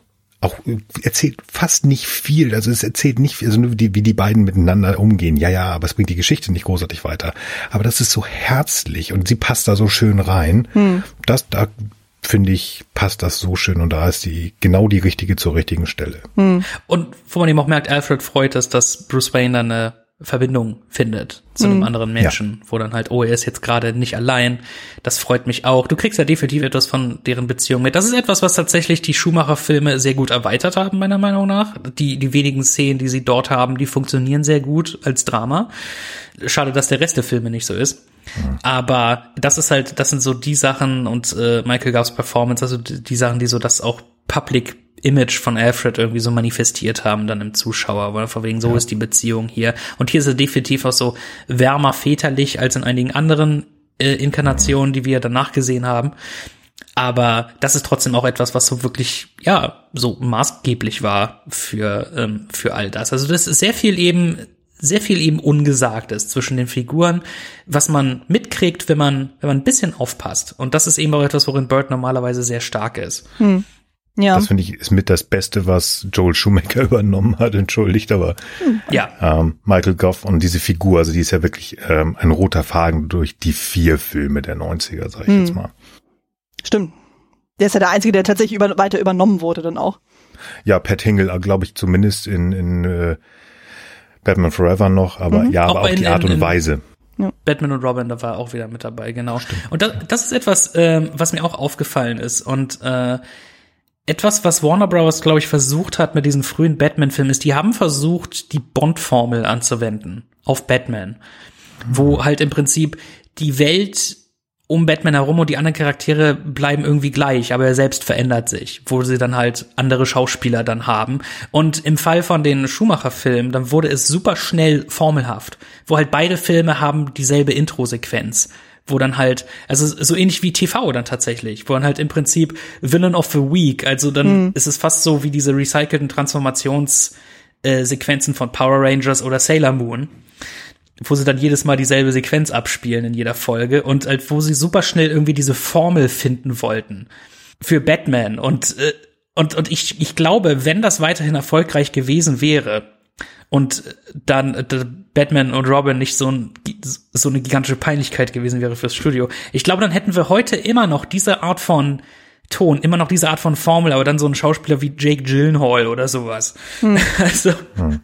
das, das wirklich ist es sehr interessant, wie die irgendwie super schnell versucht haben, das in so eine bestimmte Formel zu pressen und so, so wollten, wir wollen das hier so ähnlich machen wie James Bond, weil das war dann ungefähr das, was ab Forever war das so das, wo die in die, die Richtung, in die sie wollten. Nee, interessant war ich auch, das habe ich auch gelesen, dann so, dass ja ursprünglich ja geplant war, dass man ja so ein bisschen an den Erfolg von Superman, also mit Christopher Reeves dann anklingen wollte und das auch vom, vom Aufbau ähnlich strukturieren wollte und wo Tim Burton auch das Drehbuch, äh, den Entwurf dann gelesen hat, meinte so, nee, nee, also das, genau das will er eben nicht so und deswegen haben wir ja dann äh, diese völlig andere Struktur, indem wir eben den Fokus auf den Joker haben und alles, was so Batman betrifft, dann eher so ein bisschen so Mysterium bleibt und so, also da wird ja auch ganz viel mitgespielt. Also wir erfahren ja eigentlich von Bruce Wayne zwar schon was, aber irgendwie ist es immer, man muss immer die Information so rauskitzeln. Also es wird einem nicht so auf ein äh, Silbertablett serviert, sondern es, äh, man kriegt das immer nur so szenenhaft. Dann. Also allein so diese ähm, Einführung sozusagen. Wir haben ja dann irgendwie diesen Überfall auf diese Familie, wo wir erst denken, das sind die Waynes, aber das sind sie halt dann nicht. Und dann hast du diese beiden Gangster, die sich unterhalten und so, und dann taucht auf einmal diese Batman-Figur dann auf, so aus dem Schatten und die, die auch kaum was sagt dann so. Und das war ja auch Burton auch so ein Anliegen, dass er gesagt hat, okay, ähm, er soll halt eben auch nicht so so die Quatschperson sein, sozusagen, die alles so preisgibt, was ihm dann auf der äh, Zunge liegt, so dann das dann ja, ja so dass es einfach bis bedeckt ist. Die wollten verzweifelt halt weg von dem Image, was Batman hatte von den von den 60ern her und so. Ja. Definitiv. Ähm, ich habe gerade irgendwie einen Punkt gerade vergessen, den ich irgendwie noch sagen wollte. Oh, ich habe noch einen Punkt. Und ja. zwar, dass ursprünglich Robin in diesem Film sein sollte. Ach ja. Ja, stimmt. Den hat ja Batman ja bewusst rausgekehrt, weil er meint, das ist die langweiligste Person ever. Mhm. Und das Ding ist auch, es wäre dann viel zu voll gewesen. Einmal ist es Marlon Waynes wurde letztendlich, glaube ich, gecastet sogar. Mhm. Äh, Marlon Waynes, für die, die äh, vielleicht jetzt nicht genau wissen, Moment, äh, den kennt ihr aus den Scary Movie Filmen und vielen anderen Sachen und äh, also dämlichen Comedy Sachen und so weiter. Aber äh, in Sachen wie Requiem for a Dream zeigt er, dass er gutes Drama beherrscht, mhm. durchaus. Also er wäre auf jeden Fall definitiv äh, ein interessanter Robin geworden, hätte werden können. Das wurde dann letztendlich beschlossen, nee, er ist nicht im Film, aber aufgrund seines Vertrages kriegt er trotzdem immer noch Residuals von diesem Film, obwohl mhm. er nie was gedreht hat. Mhm. Ähm, ja, also es ist sehr interessant. Er kriegt im Prinzip Batman Money äh, für den Rest seines Lebens wahrscheinlich. Und verschiedene Sachen wurden da rausgeschnitten anscheinend. Ich weiß nicht, ob das auch teilweise gefilmt wurde, aber es gibt irgendwie eine Pferdeverfolgungsjagd mit Batman und dem Joker durch einen Jahrmarkt oder sowas ähnliches. Und hm. vielleicht wäre das dann so eine Art von Einführungssequenz gewesen für Robin, der ja da diesen Hintergrund hat, auch mit Zirkus und allem. Hm. Aber ja, das ist halt definitiv das ein Bestandteil, der da rausflog. Und wenn man bedenkt, wie oft das Skript da umgeschrieben wurde, ist es äh, kein Wunder. Aber hm. ja, das ist halt ein, ein Bestandteil, den die kennen viele Leute nicht, dass der fast eben in diesem Film gewesen wäre. Und das habe ich auch erst vor kurzem rausgefunden. Aber es ist schon, ja, es ist schon sehr interessant. Ich glaube sogar da, David Hein hat ein Special dazu gemacht, wo er das mal erwähnt. Hm. Jetzt gerade erst kürzlich. So, so ein kleines so Fun Fact über Filme. Hm. Also wenn ihr da mal auf YouTube sucht, ähm, findet ihr da bestimmt ganz schnell was. Aber ja, es ist, das ist so ein, ein Aspekt, den ich da gerne noch erwähnt haben wollte. Ja.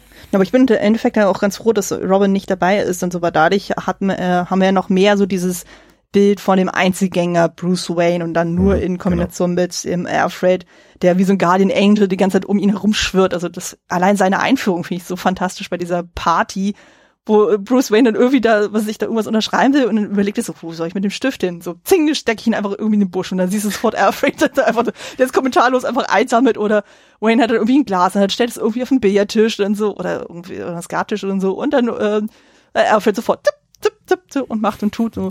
Und das hatte ich aber auch gelesen, so dass das sehr kontrovers aufgenommen wurde, dass Alfred Vicky einfach in die Batcave gelassen hat. Ja, das ist etwas, worüber viele rummeckern und was soll's. Das wird ja im zweiten Teil auch zwischen den beiden nochmal kurz. Äh ja. Wer hat Vicky nochmal reingelassen? Hey Mensch, hier komm doch mal rein. ja, Wo wir gerade bei Sicherheit sind, genau.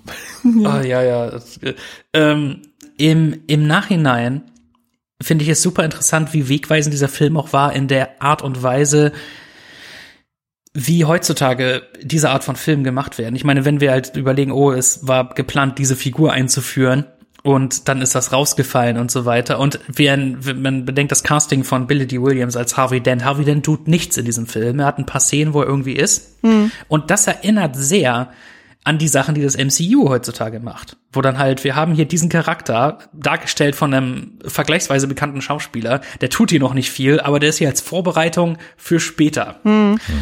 Und, und das ist etwas, was dieser Film, glaube ich, dann teilweise freiwillig, teilweise unfreiwillig irgendwie, aber das ist irgendwie auch, das, das ist das, was diese Blockbuster heutzutage tun. Eben genau das.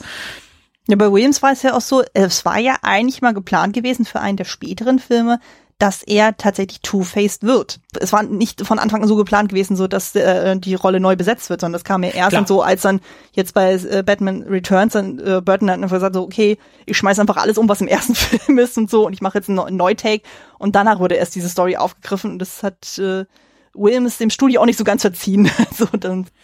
Genau, und da war dann ja seine Be Popularität nicht mehr so groß. Ja. Also da sind ja nur ein paar Jahre später, aber da war so Billy D. Williams, wer war denn das nochmal? Ah, nee, mit hm. Tommy Lee Jones, der ist interessanter. Hm. Ja, das ist, das ist aber eben etwas, wo, ähm, wenn man den, wenn du den Film jetzt als Standalone betrachtest, was man durchaus machen könnte, weil mhm. er hat ja irgendwie dann ein Ende, wo man denkt, ja, das wäre auch ein gut, einfach ein Ende jetzt. Mhm. Äh, dann, dann ist es eben, warum war die Figur von Billy D. Williams allgemein in diesem Film? Und das irgendwann eben auch, wenn man sich da nicht irgendwie groß auskennt bei vielen dieser Marvel-Sachen heutzutage, man sagt, ja, warum war jetzt diese Figur hier? Weil die eigentlich kaum was gemacht hat. Und das ist halt einfach, ja, als Vorbereitung für später. Mhm. Und auch zu Billy D. Williams so ein interessantes Trivia das Casting von diesem Film ist von Marion Doherty gemacht worden, die auch für Richard Donner Lethal Weapon gecastet hat. Mhm. Und ähm, sie hat, äh, ihre Idee war es, äh, Danny Glover zu casten, eben für Lethal Weapon. Und der Charakter war nicht geschrieben als schwarzer Charakter im Drehbuch. Und damit eben mit ihrer Entscheidung hatte sie, mit ihrem Vorschlag hatte sie dann eben Richard Donner sehr überrascht, wo er dann so dachte, oh, sie, sie hat einen anderen Blickwinkel auf die Dinge und so weiter. Sie ist sehr viel kreativer als als viele andere. Und das ist eben halt auch so im Fall von Harvey Dent, den man halt nicht als afroamerikanischen Charakter kennt. Und das ist eben diese Überschneidung, wo es ist die dieselbe Person hinterm Casting, äh, wo man halt definitiv so dieses dieses Thema dort findet, wo man dann halt denkt. Und heutzutage, ich ich weiß nicht, wie wie damals die Reaktion darauf war, aber heutzutage ist wird immer noch so ein Riesenaufhebens darum gemacht, wenn sei es jetzt ähm, Race Swap, Gender Swap, was auch immer. Hm es ist halt schlimmer denn je heutzutage mit diesen Fanreaktionen. Aber es ist sehr interessant, wie da, wie da früher irgendwie, nö, wir machen das jetzt mal und ja. Also das finde ich ist gerade aus der aus heutiger Sicht finde ich ist das ist das sehr interessant. Hm. Da hatte ich auch irgendwie, äh, ich hatte noch ein Catwoman-Special noch irgendwie gesehen, wo ja auch zum Beispiel ähm, eine Schauspielerin aufgeführt wurde für die Serie. Also die Rolle von Catwoman wurde ja mehrfach neu gecastet und am Ende war es ja dann auch eine ähm, eine schwarze Frau dann so, die war dann nur für fünf Folgen da. Die hat aber so einen Eindruck hinterlassen, dass man sagte, hey, die passt da richtig, richtig gut ein. Aber eben, das war ja in den 60ern, sie war halt eben eine schwarze Person und deswegen durfte sie kein Love Interest für Batman mehr sein, sondern sie war dann einfach nur noch diese kriminelle Figur, die sie ja ursprünglich dann war. Was aber Gott. dann, ja, da, da dachte ich auch so, oh, da krümmt sich ja alles in allem. Aber das hatte eben den Vorteil sozusagen, dass sie eben nicht nur der Love Interest war, sondern dass sie sich einfach auf ihre eigentliche Qualität der Figur dann konzentrieren konnte und dadurch dann eher brillieren konnte, so, weil hier zum Beispiel die einzige Frauenfigur, die wir, oder wir haben ja eigentlich zwei Frauenfiguren, wir haben ja eben Vicky und wir haben dann ähm, die Affäre.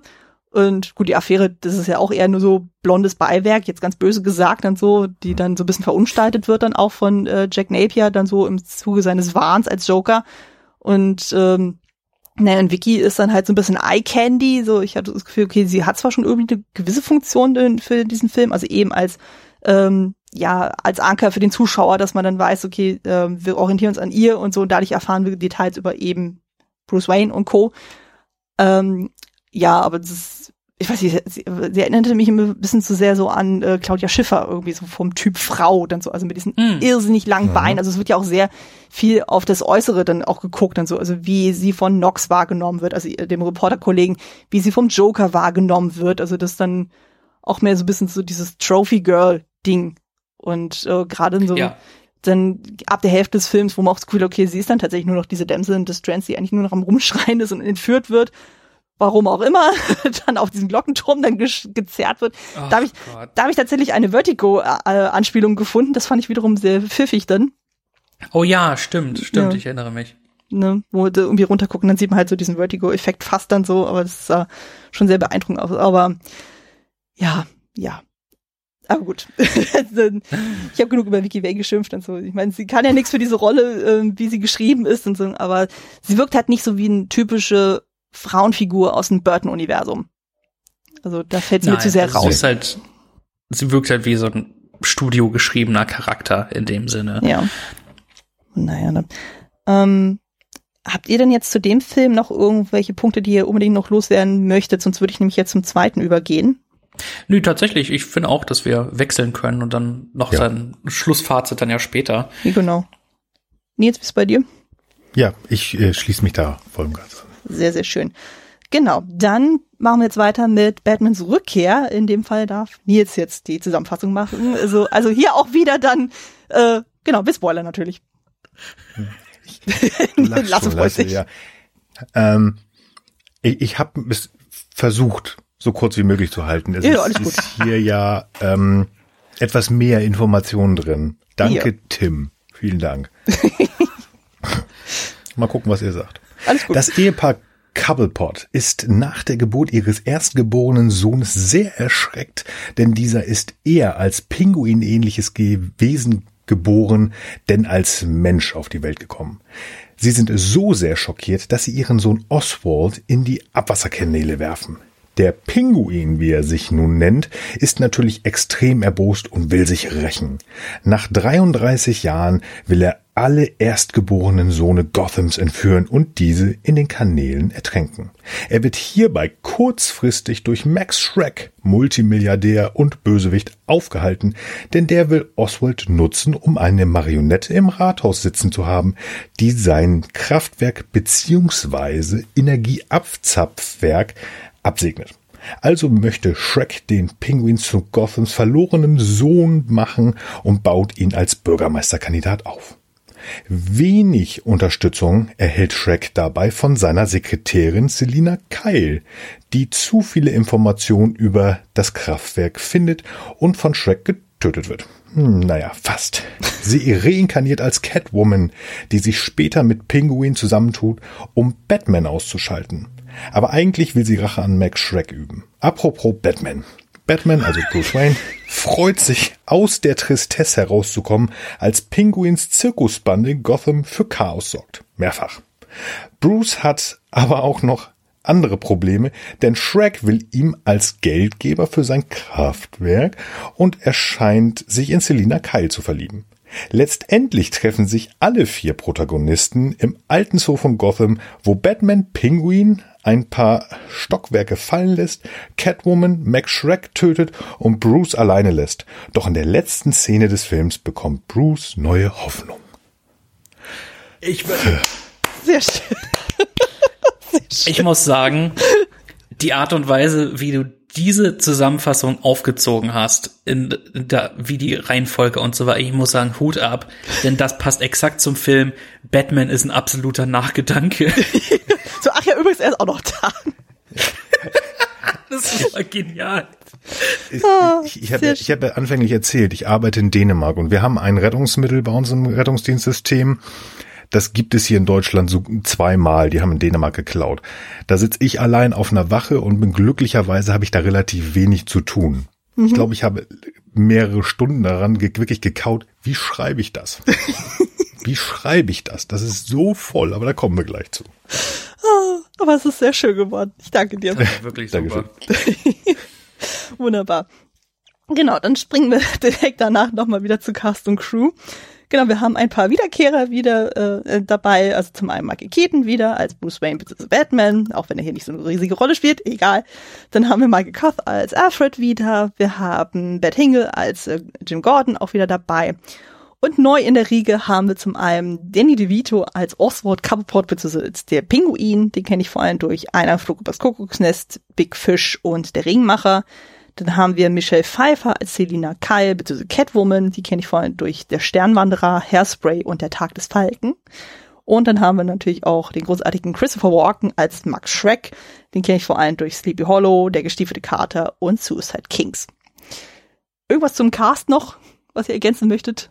Ähm, ja, ähm, einer von Danny DeVitos äh, Clownsbagage ist Doug Jones. Ja, ja, Genau. oh Gott, du hast recht, ja. Wie kann ich die vergessen?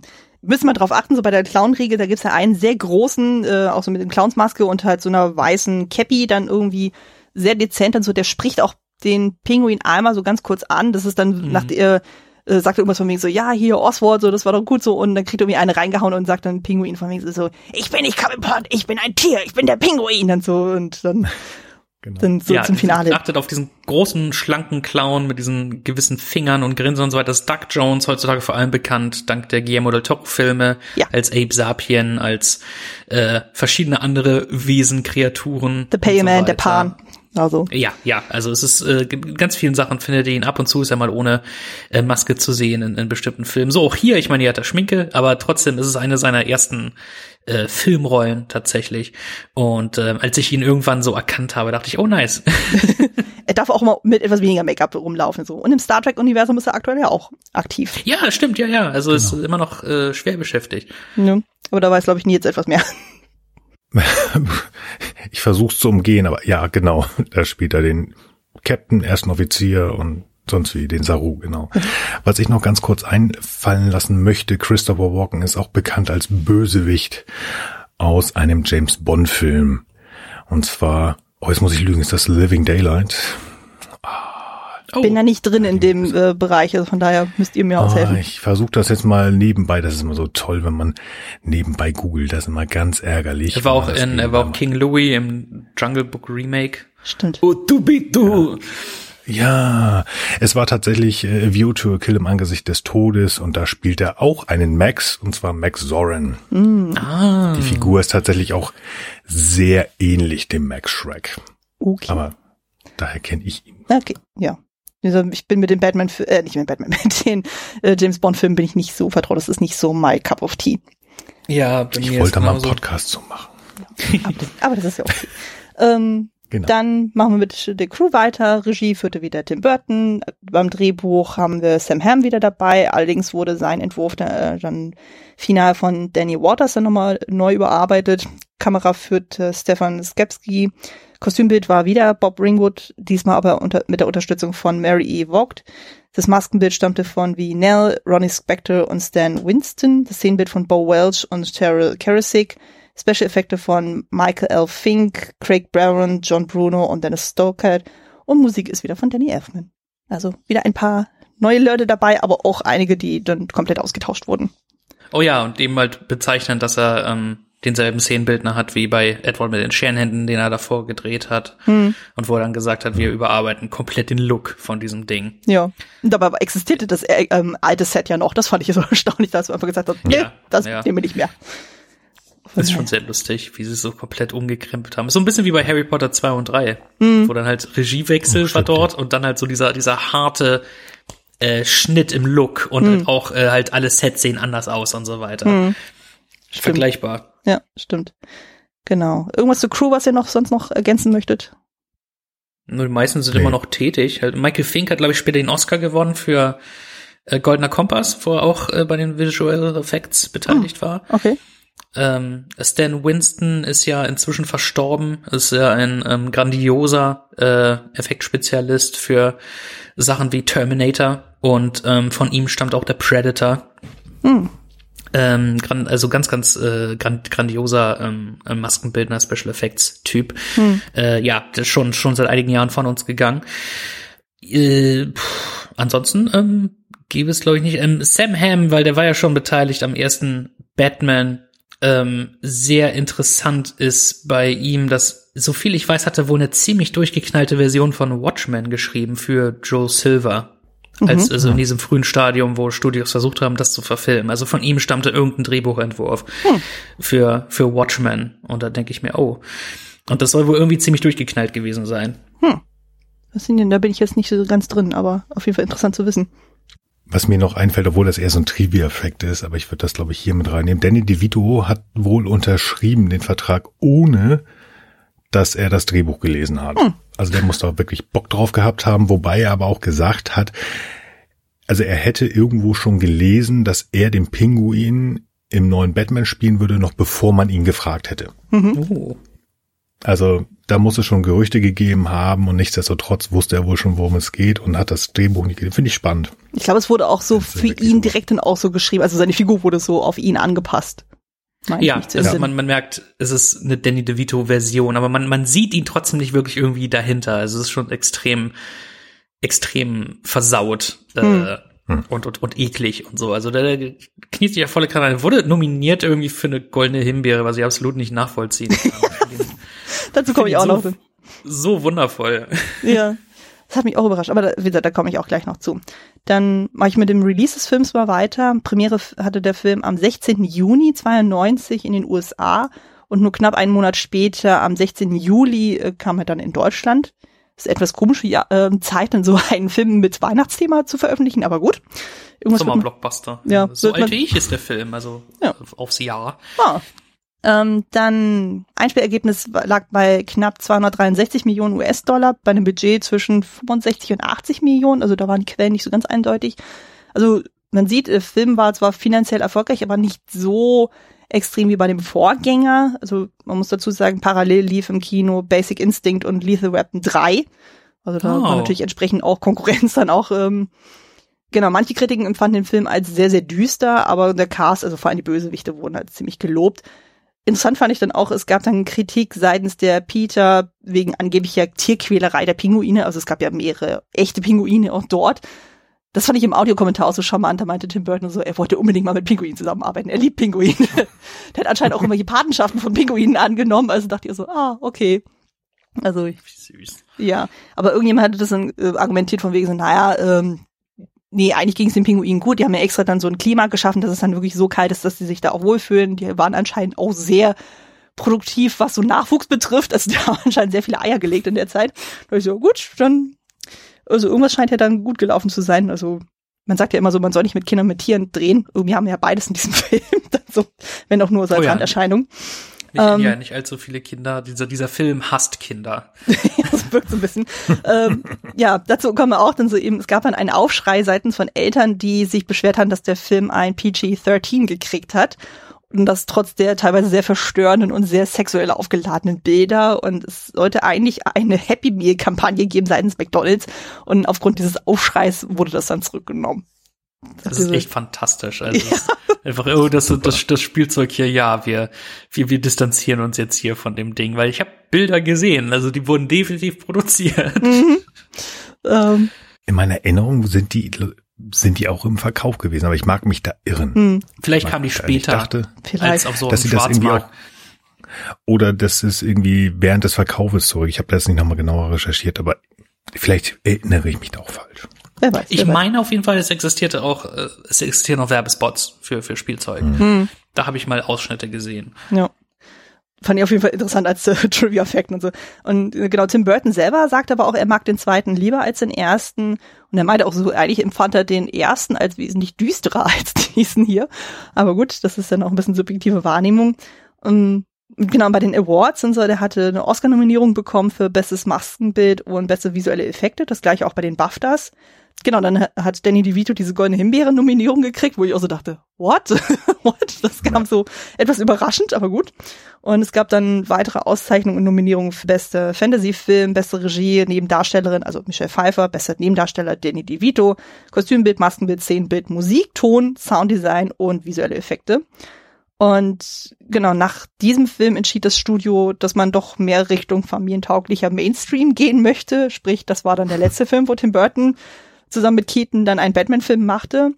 Und das habe ich jetzt noch gelesen, das fand ich sehr überraschend. Es gab von 2021 bis 2022 eine sechsteilige Comicreihe mit dem Titel Batman 89 von dem Drehbuchautor Sam Hamm und dem Künstler Joe Quinones, der inhaltlich an Batman Returns anschließt, wo dann auch oh. ähm, oh. Catwoman zurückkehrt, es wurde ein schwarzer Robin etabliert, ähm, hier Billy D. Williams als Harvey Dent bzw. Two-Face wurde da auch reingenommen. Ich pack's in die Show Notes, dann könnt ihr das auf jeden Fall nachschauen. Da war ich echt überrascht, als ich das gelesen habe. dachte so, oh, okay.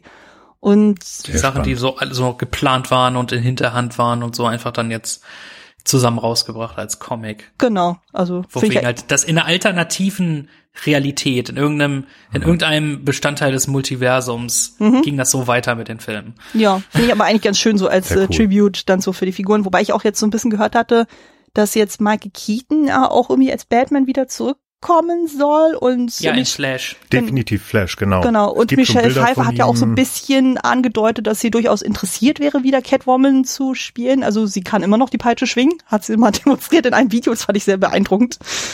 Stimmt. Das hat sie gelernt. Ähm, zu Michael Pfeiffer auch, ähm, es gibt interessantes Trivia, die, es, es gab halt so große Busposter natürlich für die Charaktere mhm. und die von Catwoman wurden oft geklaut. Oh und und äh, das, das ging so weit, dass ähm, an diesen an diesen Buspostern dann Polizei patrouillierte. Und das heißt, irgendwelche, irgendwelche kranken Nerds haben diese, haben diese Catwoman-Poster in ihren Kellern hängen. Mhm. Es wundert mich jetzt nicht so richtig, aber yikes. oh, ai, ai, ai. Ähm, genau, und zur heutigen Wertung noch äh, kurz noch hinterher geschoben. Ähm, bei Letterbox hat er die gleiche Wertung wie beim ersten Film, also eine 3,6 von 5 Sternen. Bei der IMDb kommt er aber ein bisschen schlechter weg, nämlich mit nur 7,1 von 10 Sternen. Im Vergleich Dafür ist er bei Rotten Tomatoes besser, interessanterweise. Ah, okay. Die Zahl. Da ist so das Konsensus irgendwie besser als der erste Film und so weiter. Also das ist, ist eine sehr unpopuläre Meinung. Hm. Aber äh, da hat er eine bessere Bewertung, lustigerweise, wenn man bei Rotten Tomatoes nachschaut. Jedenfalls war das so, als ich vor ein paar Jahren da mal nachgeschaut hatte. Mhm. Und ja, Gott, ich glaube, der Max Shrek-Charakter hätte ursprünglich Two-Face sein sollen und das wurde dann umgeschrieben. Mhm. Weil da hat einige von den äh, Trademarks der, der Figur. Und es gibt sehr interessant, wenn ihr euch mal in Max Shreks Büroraum dort umguckt, an der Wand hängt ein Foto mit ihm und Arnold Schwarzenegger. Ist das nicht mit seinem Sohn? Nee, ah, okay. der steht da, ohne Scheiß.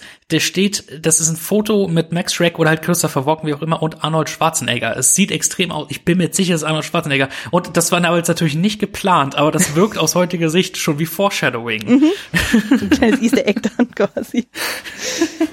ai, ai, ai, ähm, irgendwas, was ihr noch hierzu ergänzen möchtet? Zu dem Blog? Ähm, zu den ganzen Sachen. Mhm. Nö, ja, oh Gott, ich bin mal sehr also, gespannt. Also ich, diese Himbeere ist so für mich, wo ich sage, ich verstehe es nicht. Ich verstehe es einfach nicht. Er ist so gut, er ist so wundervoll ja. in, dem, in dem Film. Also ich meine, ich, ich kann verstehen, warum man ihn nervig findet ab einem bestimmten Punkt. Ja. Aber er ist eine, er, er spielt einen grandiosen Donald Trump. ja. Ja, das wird auf jeden Fall Einfluss drin gehabt haben. Ähm, ich glaube, dann können wir auch direkt zum persönlichen Eindruck übergehen. So, wie stehen wir denn zu dem Film? Ähm, Nils, möchtest du anfangen? Ich habe das ja im ersten Teil schon gesagt. Ähm, ich mag den ersten etwas lieber. Mhm. Das liegt aber daran, nicht, dass ich dieses Düstere nicht mag. Also ich finde den unheimlich schön gemacht.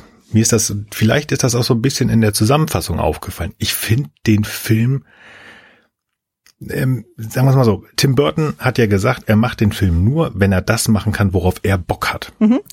Und das hat er gemacht. Mhm. Und noch mehr. Und noch mehr. Und noch mehr. Und noch eine Schippe.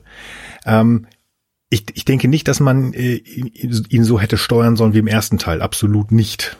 Aber vielleicht hätte er sich überlegen sollen, okay, ich mache exakt die gleiche Länge. Das sind, beide Filme haben nämlich 126 Minuten. Aber ich pack nicht drei oder vier oder gefühlt fünfmal so viel Informationen rein, sondern noch mehr.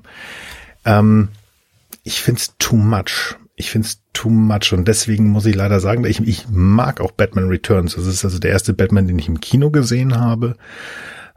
Aber ich finde ihn zu überladen. Also wir haben hier allein, wir haben den Pinguin, wir haben Catwoman, was coole Figuren sind, aber dennoch Max Shrek, der irgendwie auch noch seine Zeit haben soll und will ähm, so ein bisschen Tralala drumherum und auch schöne, schöne ähm, erste CGI-Segmente, die da sind und wir müssen ja unbedingt ewig Zeit brauchen, wie das Bettmobil auseinandergenommen wird und dadurch wird er so extrem eng gepackt, was mich sozusagen, also ich kann diese IMDb-Bewertung gut verstehen. Mhm. Es ist nicht viel, aber er geht ein Stück zurück. Mhm. Lasse, wie ist bei dir? Ähm, na, ich meine, ich war ja negativ vorbelastet bei dem Film, dank meiner Lektüre von Christopher Keens äh, Drehbuchanleitung, wo er halt wirklich schreibt, ja, das ist Schrott. mhm. totaler Schrott schlecht konstruiert und so weiter. Und dann habe ich ihn gesehen letztendlich und ähm, dachte mir, so schlecht ist er doch gar nicht. Ich habe ich hab Spaß mit dem Ding und so hat sich das auch nicht geändert seitdem. Ich gucke den immer noch gern zur Weihnachtszeit. Es ist wirklich so ein wundervoller Anti-Weihnachtsfilm in dem Sinne, aber hat trotzdem diese schöne Atmosphäre. Mhm. Ähm, es ist äh, Burton cranked up to 11 äh, und zwar im, im, im besten wie im schlechtesten Sinne, weil ich mag einerseits wie halt so seine Vision so volle Kanne äh, unbeschönigt alles dominiert. Andererseits ist es aber halt auch wirklich too much in, in, in gewissem Sinne. Aber ich mag wirklich, wie viel mehr Freude auf ihn offensichtlich dabei hatte. Ich finde, die Action-Szenen sind besser. Ähm, ich finde, er ist, visuell ein bisschen weniger krude, so gesehen. Er wirkt so mehr aus einem Guss einfach. Und ich mag halt auch die Tatsache, dass die Geschichte eher über die Charaktere selbst erzählt wird, als durch einen Standardplot selbst. Mhm. Und das ist einfach, es ist so ein wundervoller das ist ein audiovisuelles Fest, das ist ein gran grandioses Sounddesign. Das war auch einer der ersten Filme, wo sie so eine ganz bestimmte Soundmischung ausprobiert haben. Das ist auch einer der letzten Filme, der äh, Modelle benutzt für, für viele Sequenzen. Und ja, Score halt bombastisch, booming, halt, ich mag die, ich mag die Performances und, und so diese, diese schrägen Figuren. Es ist halt der Look, alles. Also letztendlich, es ist halt, ich kann mich nicht entscheiden, welchen ich lieber mag von den beiden. Letztendlich, ich mag diesen hier einfach lieber als so jetzt habe ich einfach Spaß hier mit dem Ding. Und der kommt, der kommt auch schneller zum Punkt. Und einfach nur als dieses reine Burton-Ding, wo man, wo es wirklich beeindruckend ist, ist, dass sie, dass sie ihn danach nicht irgendwie weggesperrt haben. Hm. ist, äh, es ist wirklich, es ist auch wirklich ungelogen. Es ist so ein ultimativer Fetischfilm. Es ist ein Fetischfilm, ohne Frage. Also es ist, hier, hier werden persönliche Probleme ausgelebt in, in einer, in einer filmischen Therapiesitzung. Burton pisst das Geld des Studios weg, um so seine eigenen kranken Fantasien irgendwie auszuleben und, und er hat offensichtlich so viel Spaß daran, dass ich, dass ich dem Film einfach nicht böse sein kann. Mhm.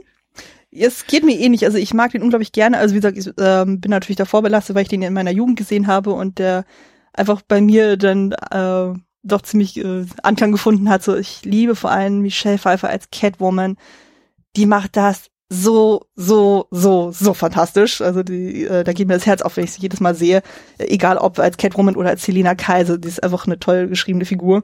Und äh, was äh, du schon sagtest, Lasse, so ich habe auch das Gefühl, das wirkt einfach in sich rund. Also vielleicht jetzt nicht unbedingt so von der Geschichte her sitzung, aber einfach so vom Gesamtbild, von der Stimmung, so wie das alles so gestaltet ist. Also man merkt dann auf jeden Fall, er hat ja vorher Edward Scissorhands gemacht und diese Einflüsse merkst du hier total. Also es ist wirklich mehr so dieses grau-braunige, sondern es geht dann mehr wieder in diese Blautöne. Wir haben dann mehr dieses ähm, märchenhafte, verspielte, aber auch ein bisschen bizarre.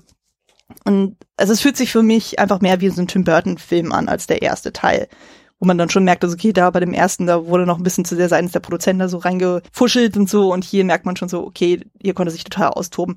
Ich kann aber auch verstehen, wenn Leute sagen, okay, der Film fühlt sich zu überladen an, was Nils ja schon sagte, aber nachdem ich den Adam West Film gesehen habe mit das Kleeblatt des Bösen mit vier Bösewichten, wo ich so dachte, okay, das ist jetzt wirklich voll. Aber gut, die kriegen ja nicht alle ihre Backstory, sondern die haben, äh, sind einfach nur eine äh, Truppe sozusagen, die zusammen irgendwas Böses dann macht, so und mal ist der eine ein bisschen mehr im Fokus, mal der andere, aber da wird ja nicht die ganze Origin-Story dann aufgeführt, wie hier in diesem Film. Aber das fand ich schon irgendwie interessant als Punkt dann. Ähm, genau, dann gehen wir auch hier wieder so auf Inhalt und Stilmittel dann ein. So, worum geht's denn für euch in diesem Film? Hauptsächlich. Oh. Wer möchte anfangen? Gott. Ja. Ähm, das ist, äh, Gott, scheiße. Es, ähm, es geht um. Oder fangt mit irgendwann einen Punkt an, wo ihr sagt, okay, das ist das erste, was euch mit, äh, was ihr mit diesem Film verbindet. Trauma in irgendeiner Form. Halt nicht, ja, nicht ich selbst war traumatisiert in irgendeiner Form, aber es geht hier definitiv um irgendwie. Der, der Film ist halt irgendwie so, dass du, du, du schaust nicht wirklich, du siehst nicht irgendwie die Themen innerhalb des Films, sondern du siehst die Themen, die so der Regisseur selbst versucht, von sich selber einzubringen. Mhm. Und das ist halt einerseits Interesse an Interesse an äh, Dualität auch wiederum. Mhm. Äh, Interesse an Persönlichkeitsstörung äh, ist definitiv ein Faktor hier. Und halt eben, das, das Ding ist halt ein großes Thema ist Burtons Liebe zu Monstern. Das ist, mhm. das ist, das ist, er mag die Freaks. Und, und der Film fokussiert sich auf die Freaks. Und letztendlich ist es eben halt dieses, äh, Gesellschaftsmisfit, die eine wird dazu getrieben und so weiter. Es ist in, in gewissem Sinne ist, hat der Film einen sehr interessanten feministischen Touch, wo es halt sie, Selina Kyle beginnt als dieses graue Mäuschen, welche dann stirbt und wiedergeboren wird sozusagen. Und jetzt ist sie dieser, dieser Racheengel, der dann einfach tut, was sie will und zerrissen ist. Sie weiß nicht genau, ist sie gut, ist sie böse, wie auch immer. Das ist auch Dinge, damit hatten Kritiker Probleme, wo sie sie nicht zuordnen konnten. Halt, was zum Fuck, was will sie denn? Und das Ding ist aber, das ist eben genau der Punkt, dass sie, sie ist verloren und sie sucht nach einer Richtung und fühlt sich zu diesem hingezogen und zu jenem und wird aber trotzdem mehrfach betrogen und verarscht von anderen. Und das ist, das ist eben sehr interessant, sich so die, die Manifestation äh, einiger Themen des Films irgendwie. Dann hast du eben den, denjenigen Fallen from Grace, äh, Pinguin, äh, zerstört von, von seinen Eltern, im Prinzip verstoßen von der Gesellschaft. Eine Gesellschaft, wo er äh, hätte florieren können, je nachdem, äh, wo man halt denkt, er bessert sich, wo man halt, oh, das ist meine Motivation, aber dann sieht man, nein, er hat einfach nur einen sinistren Plan, ist im Prinzip Moses in der böse Version. Mhm. Moses und Ramses in einem, wo dann halt, ich, ich bin Moses, aber jetzt töte ich die Erstgeborenen und so weiter, was sich dann irgendwann rauskristallisiert. Äh, und dann hast du eben Max Schreck, denjenigen, der, ich meine, der, der Name offensichtlich angelehnt, äh, deutscher Expressionismus und Horror und so weiter. Und dann, äh, was sich auch im äh, Produktionsdesign niederschlägt, und äh, dann eben halt, oh, ich bin der Businessman, der einfach halt auf seinen Vorteil aus ist und hier diese komischen Pläne hat und dann eben auch die Verarbeitung von, weil es definitiv gibt's hier Trump-Parallelen, sowohl bei Max Shrek als auch bei Penguin, was mhm. sogar teilweise beabsichtigt war. Also das floss da irgendwie so mit ins Drehbuch rein, weil es gerade so zeitgenössisch irgendwie in war. Und mhm. er sieht sogar, ähm, Christopher Walken sieht ein bisschen aus wie Trump äh, in, in dem Film. Er hat so diese, diese Haare und so weiter. Also es hat äh, durchaus da was ganz Interessantes. Aber ansonsten ist es einfach in gewissen ich würde nicht sagen, es ist Style over Substance, weil eigentlich hat der Film relativ viel Substance. Es ist halt nur, es kommt aus den Charakteren selber und aus deren Konflikten und deren Beziehung zueinander. Die symbolreichste Szene ist diejenige, wo sie auf dem Maskenball sind und Selina Kyle und Bruce Wayne tragen als einzige keine Masken, sondern sind als sie selber dort, was dann eben symbolisieren soll, das sind ihre Masken mhm. und äh, ihre ihre alter Egos, Batman und Catwoman, das ist das ist ihre wahre Persönlichkeit. Und ich meine, es ist halt sehr offensichtlicher Symbolismus, aber es ist einer, der funktioniert. Letztendlich ist es hier wirklich schwierig, weil es einfach sehr viel auf einmal ist. Hm. Hm. Das stimmt. Genau wie die Geschichte an sich. Ähm, ich finde, es ist auch ein, ein, ich weiß nicht, ob das immer so ist, aber häufig sind zweite Teile auch so Rachefilme. Das geht hier für mich auch viel um Rache. Also der Pinguin, der sich, er sagt zwar, dass er seinen Eltern vergeben hat, aber wenn wir dann sehen, dass er seinen Plan, den er ja erstmal zurückstellt und dann doch wieder ausführt, die Erstgeborenen zu entführen. Also das ist ja, er will sich an der Gesellschaft rächen. Hm. Und was anderes tut ja Selina Keil auch nicht am Ende. Also sie opfert ja ihr vorletztes Leben, um Max Schreck zu töten. Also auch hm. da die Rache, des, der sie ja getötet hat. Ähm, nur noch, um das mal oben drauf zu setzen. Also auch hier ist, äh, ich glaube, die Intention, die uns der Film zeigen will, also sehr, sehr dicht. Hm. Stimmt, dieses Rachemotiv ist auf jeden Fall sehr, sehr prägnant. Ja, ja, ja also von mehreren Figuren in, in der Tat. Es ist, und auch eigentlich, ja, Rache eben auch im Film selber übertragen, Rache von Burton an die Produzenten und das Studio. Mhm. So von wegen, ihr habt, oh, ihr habt mich schön. so gequält, jetzt, jetzt, jetzt quäle ich euch mit diesem Film. Hm. Ja, genau, hier kann er sich ja wirklich ja komplett austoben. Also, also ist da an, also allein auch die Tatsache, dass man sagt, okay, ich verwerfe einfach den Großteil von dem, was im ersten Teil passiert ist. Also er sagt, also er fühlt es, es fühlt sich für ihn nicht an wie ein Sequel, sondern einfach nur ein neues Kapitel in einer ja. ähnlichen Welt und so, aber mit neuen Figuren. Also es gibt zwar immer so, so ein paar Hints dann so auf den Vorgänger. Also ein, zweimal wird ja Wiki erwähnt, mhm. dann so, aber das ist mehr so ein so, ja, ja, damit die Leute äh, dann noch so äh, das eine ist ja auch so ein bisschen so ein Fingerzeig, was wir auch vorhin angesprochen haben mit diesem, warum hat Alfred Vicky in die Batcave reingelassen und das wird ja dann so von äh, Keatons Batman ja auch irgendwie erwähnt, so von wegen so, ja, wer war denn bitte derjenige, der sie reingelassen hat? Ja, es, es wirkt wie ein Standalone Approach. Den ja. könnte man, wenn man mit Batman ein bisschen vertraut ist, könnte man einfach so gucken als einen Batman-Film. Wo ja. hier ist ein Batman-Film, eine Geschichte. Es ist irgendwie interessant, das ist auch Warner Brothers, der Film. Und es scheint, als hätten die nichts gelernt von dem Fiasko mit Joe Dante und Gremlins 2, der zwei Jahre vorher rauskam. Hm. Weil da war nämlich auch der Fall, wo sie versucht haben, eine Fortsetzung zu machen zum ersten Gremlins, hat nicht geklappt, dann sind sie zu Joe Dante gegangen und haben gesagt, ey, du hattest irgendwas damit zu tun, dass die erste so gut war. Bitte komm zurück. Und dann hat Joe Dante gesagt, darf ich machen, was ich will? Jo. Und dann Gremlins 2 ist einfach nur, da verarscht er alles, was den ersten Film in irgendeiner Form populär macht und hm. macht einen Gag-a-Minute Looney Tunes Cartoon-Film. Hm. Und das hier geht nicht exakt in die Richtung, aber es hat definitiv diese Elemente von, ich trolle hier Publikum und Studio so ein bisschen. Mhm. Das ist halt nicht so genial gemacht wie bei Gremlins 2. Gremlins 2 ist grandioses, subversives Stück über, über all diese Sachen und seiner Zeit weit voraus. Aber das hier ist definitiv, hat so ein bisschen den Anteil davon. Es ist sehr seltsam, dass Warner Brothers irgendwie nichts daraus gelernt hat und gesagt hat, jo, wir geben jetzt wieder die volle Kontrolle diesem verschobenen Regisseur und Die Executives sind so dämlich. Hm. Ja, aber anscheinend waren die wirklich davon geködert, von wegen Batman war ein ziemlicher Erfolg. Im Anschluss ja dann Edward Scissorhands war ja auch ein Kritikererfolg, wenn ich mich richtig entsinne. Ja. Und da haben sie natürlich dann die Dollarzeichen äh, gesehen und von wegen so, so hier, mach mal, mach mal, mach mal, komm mal wieder zu uns. Und er hat sich ja wirklich lange, lange geziert und so. Das wollte er eigentlich überhaupt nicht mehr machen, eben aufgrund der Erfahrung vom ersten Teil. Und ich kann auch verstehen, dass er, er gesagt hat, so, mm, nee, muss ich mir das wirklich antun, so, aber ähm, man merkt dann schon so, wenn man sich dann eben den Film anguckt, so das schreit wirklich nach Burton. Das merkst du einfach mit jeder ja. Phase. Einfach die Art und Weise, wie Figuren gestaltet sind, wie das Setdesign gestaltet ist, wie die Themen, was wir schon gesagt haben, die da verarbeitet werden. Und was mich am meisten überrascht hatte, war ja dann zum Beispiel die Konzeption vom Pinguin und von Catwoman. Weil wenn man sich mal so die Vorlage anguckt und so, der Pinguin, so wie ich das verstanden habe, war es einfach nur ein Typ im Smoking mit einem lila Zylinder und einer Hakennase. Das war's. Aber so mhm. dieses Groteske, was wir hier haben, dann so, ähm, du hast es ja schon erzählt, also der hat ja dann eher die St äh, Statur von einem Pinguin, hat sowas ekliges, schmerzriges. Also ich hatte irgendwo den Vergleich gelesen zu Phantom der Oper, der da auch in den Katakomben dann ist so und irgendwie nicht ja. Teil der Gesellschaft ist, sondern irgendwie doch irgendwie Teil dessen sein will und äh, oder dass sie ja, ja, irgendwie, ich sehe die Parallelen so und ich äh, kann auf jeden Fall sehen, warum Burton dann diese Figur so spannend findet. Wo ja, es hat die ja. Universal Monster Elemente. Genau. Und ähm, wo ja auch eben diese Themen verhandelt werden, von wegen so, wann werde ich als Mensch wahrgenommen, wann werde ich eher als Tier wahrgenommen. Da hat man so ein bisschen so diese Elefantenmensch-Vibes dann auch irgendwie drin, die habe ich da drin auch irgendwie gesehen. Äh, da kommt ja auch dieser Satz her von wegen so, I'm not uh, an animal, I'm a human. Und hier wird es ja quasi umgekehrt. Äh, umgekehrt. Ja, genau. Das fand ich dann auch sehr charmant dann irgendwie. Und auch die Story mit Catwoman, so, die ja eigentlich in den Comics so wie ich das verstanden habe, das ist ja auch mit einer der Figuren, die, glaube ich, direkt vom ersten Comic an ja auch schon vor, äh, vorhanden war.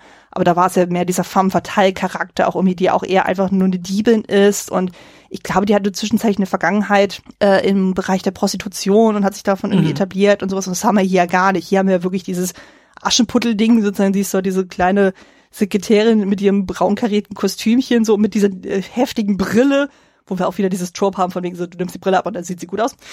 Aber ähm, ja, aber allein so diese Ver und lässt das Haar locker und so. Ja, genau. Und äh, allein diese Verwandlungsszene von ihr sind so, das ist einfach so, ha, ha, da geht mir das Herz auf. Ich finde das so gut und so.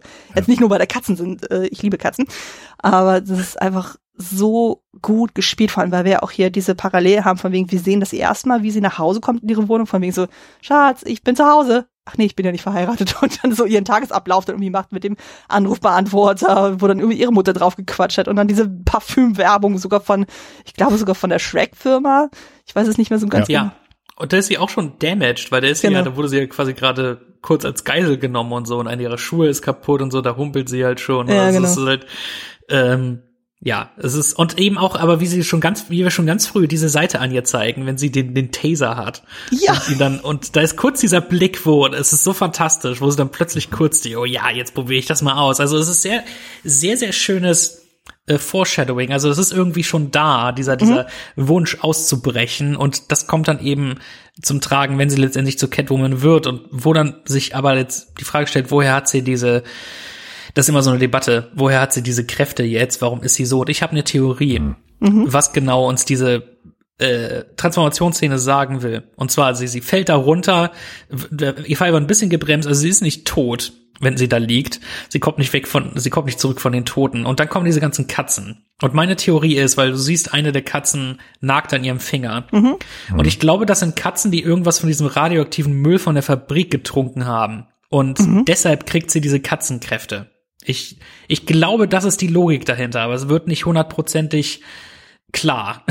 es wird offen gelassen. Okay, es wird spannend. Jetzt, ja, finde ich ein interessanter Gedankengang. So. Besser als irgendwie diese, diesen Vampir-Vergleich, der auch immer wieder gezogen wird, dass die, dass sie da gebissen wird. Also da finde ich die Nummer so ein bisschen Turtles Ja. mäßig interessanter, ja. Ja, Kauf genau, ich. weil eben es wird ja erwähnt, von wegen das Oder ist dieser dieses radioaktive Zeug und so. Also es Ja. wird etabliert, aber ich glaube, dass es vielleicht wurde auch etwas geschnitten von Erklärungen her, wo sie sagen, ah, das brauchen wir nicht unbedingt. Aber das das war so meine Logik. Ist auf jeden Fall besser als keine Ahnung, irgendeine Katze rülpst sie an und Voodoo. Ja, nein. Wie, wie halt in, wie halt in dem Halle Berry Catwoman Film, wo auch kurz ein Foto von Michelle Pfeiffer zu sehen ist, also ein kleiner Link. Ähm, aber ja, das ist äh, schwierig, schwierig. Und, äh, und das ist halt definitiv, es geht komplett gegen alles, was bisher in den Comics war über Catwoman. Aber es ist halt eben, Tim Burton nimmt diese Charaktere, macht sie zu seinen Charakteren. Aber interessant ist, dass das Design vom Pinguin wurde eigentlich so eins zu eins übernommen für die Animated Series. Der sah ganz lange genau so aus. Ja. Ich finde es auch so spannend. so, ähm, Ich hatte euch ja dann im Vorfeld ja mal Bilder geschickt aus dem Buch The Art of Tim Burton, also von dieser Ausstellung, wo ich, äh, die auch besucht hatte und wo man ja dann schon sieht, dann so, was dann Burton schon für Ideen ähm, für das Character Design der beiden Figuren auch hat, wo ich dachte so, ja, ja, also das ist wirklich wie aus seinem Hirn einfach mal rausimplantiert und dann auf die Figuren geschippt und so, dass dann so dieses groteske Bild dann von den beiden Figuren da zu sehen ist. Auch zum Beispiel dieses Katzenkostüm dann mit diesen Geflickten und so, allein dieses Geflick, das finde ich so fantastisch. Ja. Ich meine, es ist super unrealistisch, dass aus dieser einen Lederjacke ein ganzes Kostüm entsteht und das auch noch passgenau. Aber hey, es sieht toll aus. Und von Und da, an, andauernd lösen sich da Fäden und so weiter. Ja. Das ist Ja. alles. das ist so symbolisch, weil es so immer Stück für auf. Stück zerfällt. Das ist so toll und Ja. das äh, tolles Kostümdesign. Muss ich sehr, sehr lieben. Es ist fantastisch mit, also, und hier wiederum haben wir auch das Thema äh, Schurke und äh, Held Mhm. ähm, lechzen quasi derselben Frau hinterher und so aus verschiedenen Gründen. Aber wirklich wie, es ist so, Danny DeVito ist so inappropriate in diesem Film.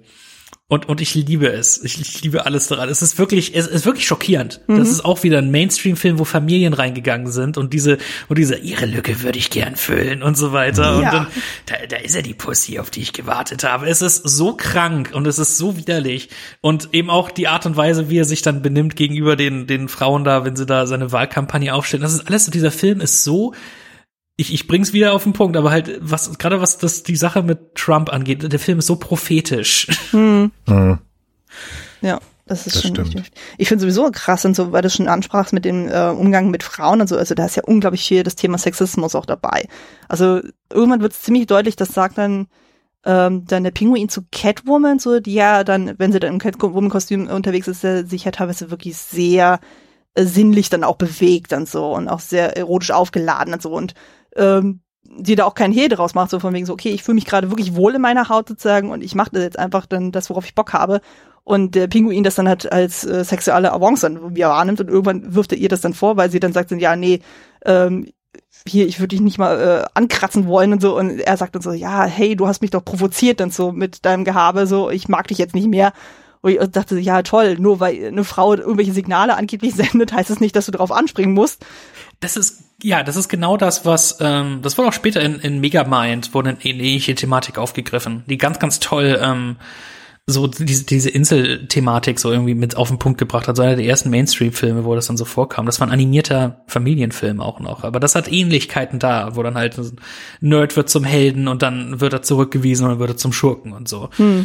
Und äh, das ist, äh, ja, das, das ist etwas, was ich, was ich sehr gerne mag, diese Art von Thematik. Und hier ist es halt aber eben dieser tierische Freak.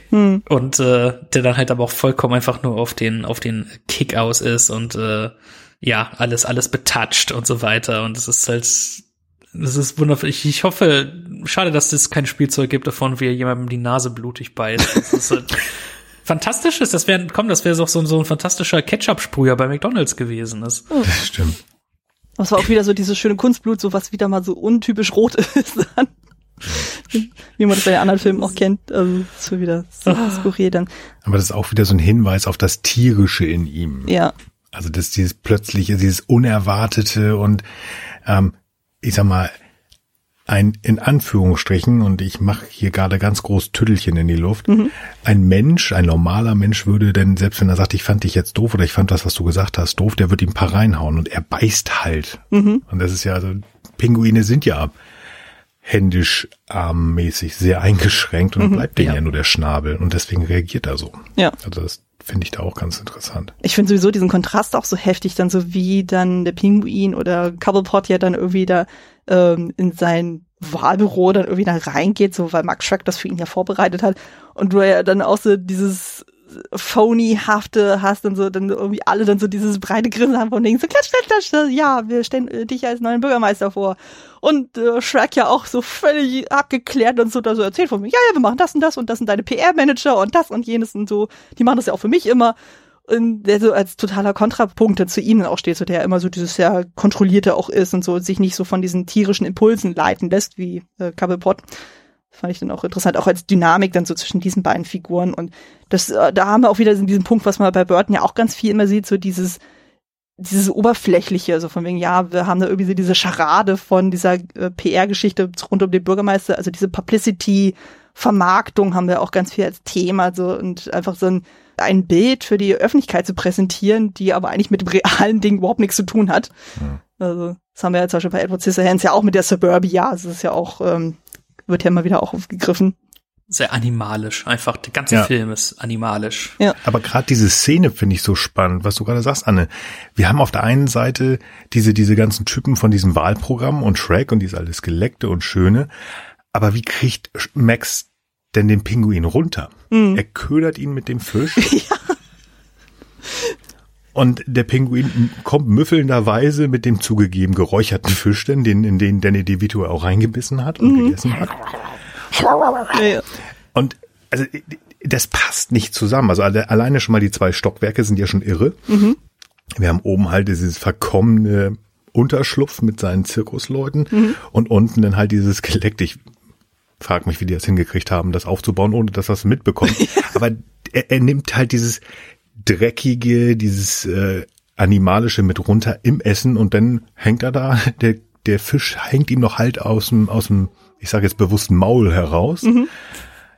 Und dann haben wir das, es ist unheimlich grandios, diese Szene. Ja. Ich meine, komm, ich meine, verkommener Unterschlupf, komm, das ist Tim Burtons Schlafzimmer. ja gut, das stimmt. Also wenn man da äh, bei, bei Edward ja. in sein altes Zuhause reinguckt, selbst als sein Vater noch lebte, ja, okay, gut. Ja. Jack, Jack Skellington auch, also da habe ich schon stimmt. einige Parallelen gesehen. Hm.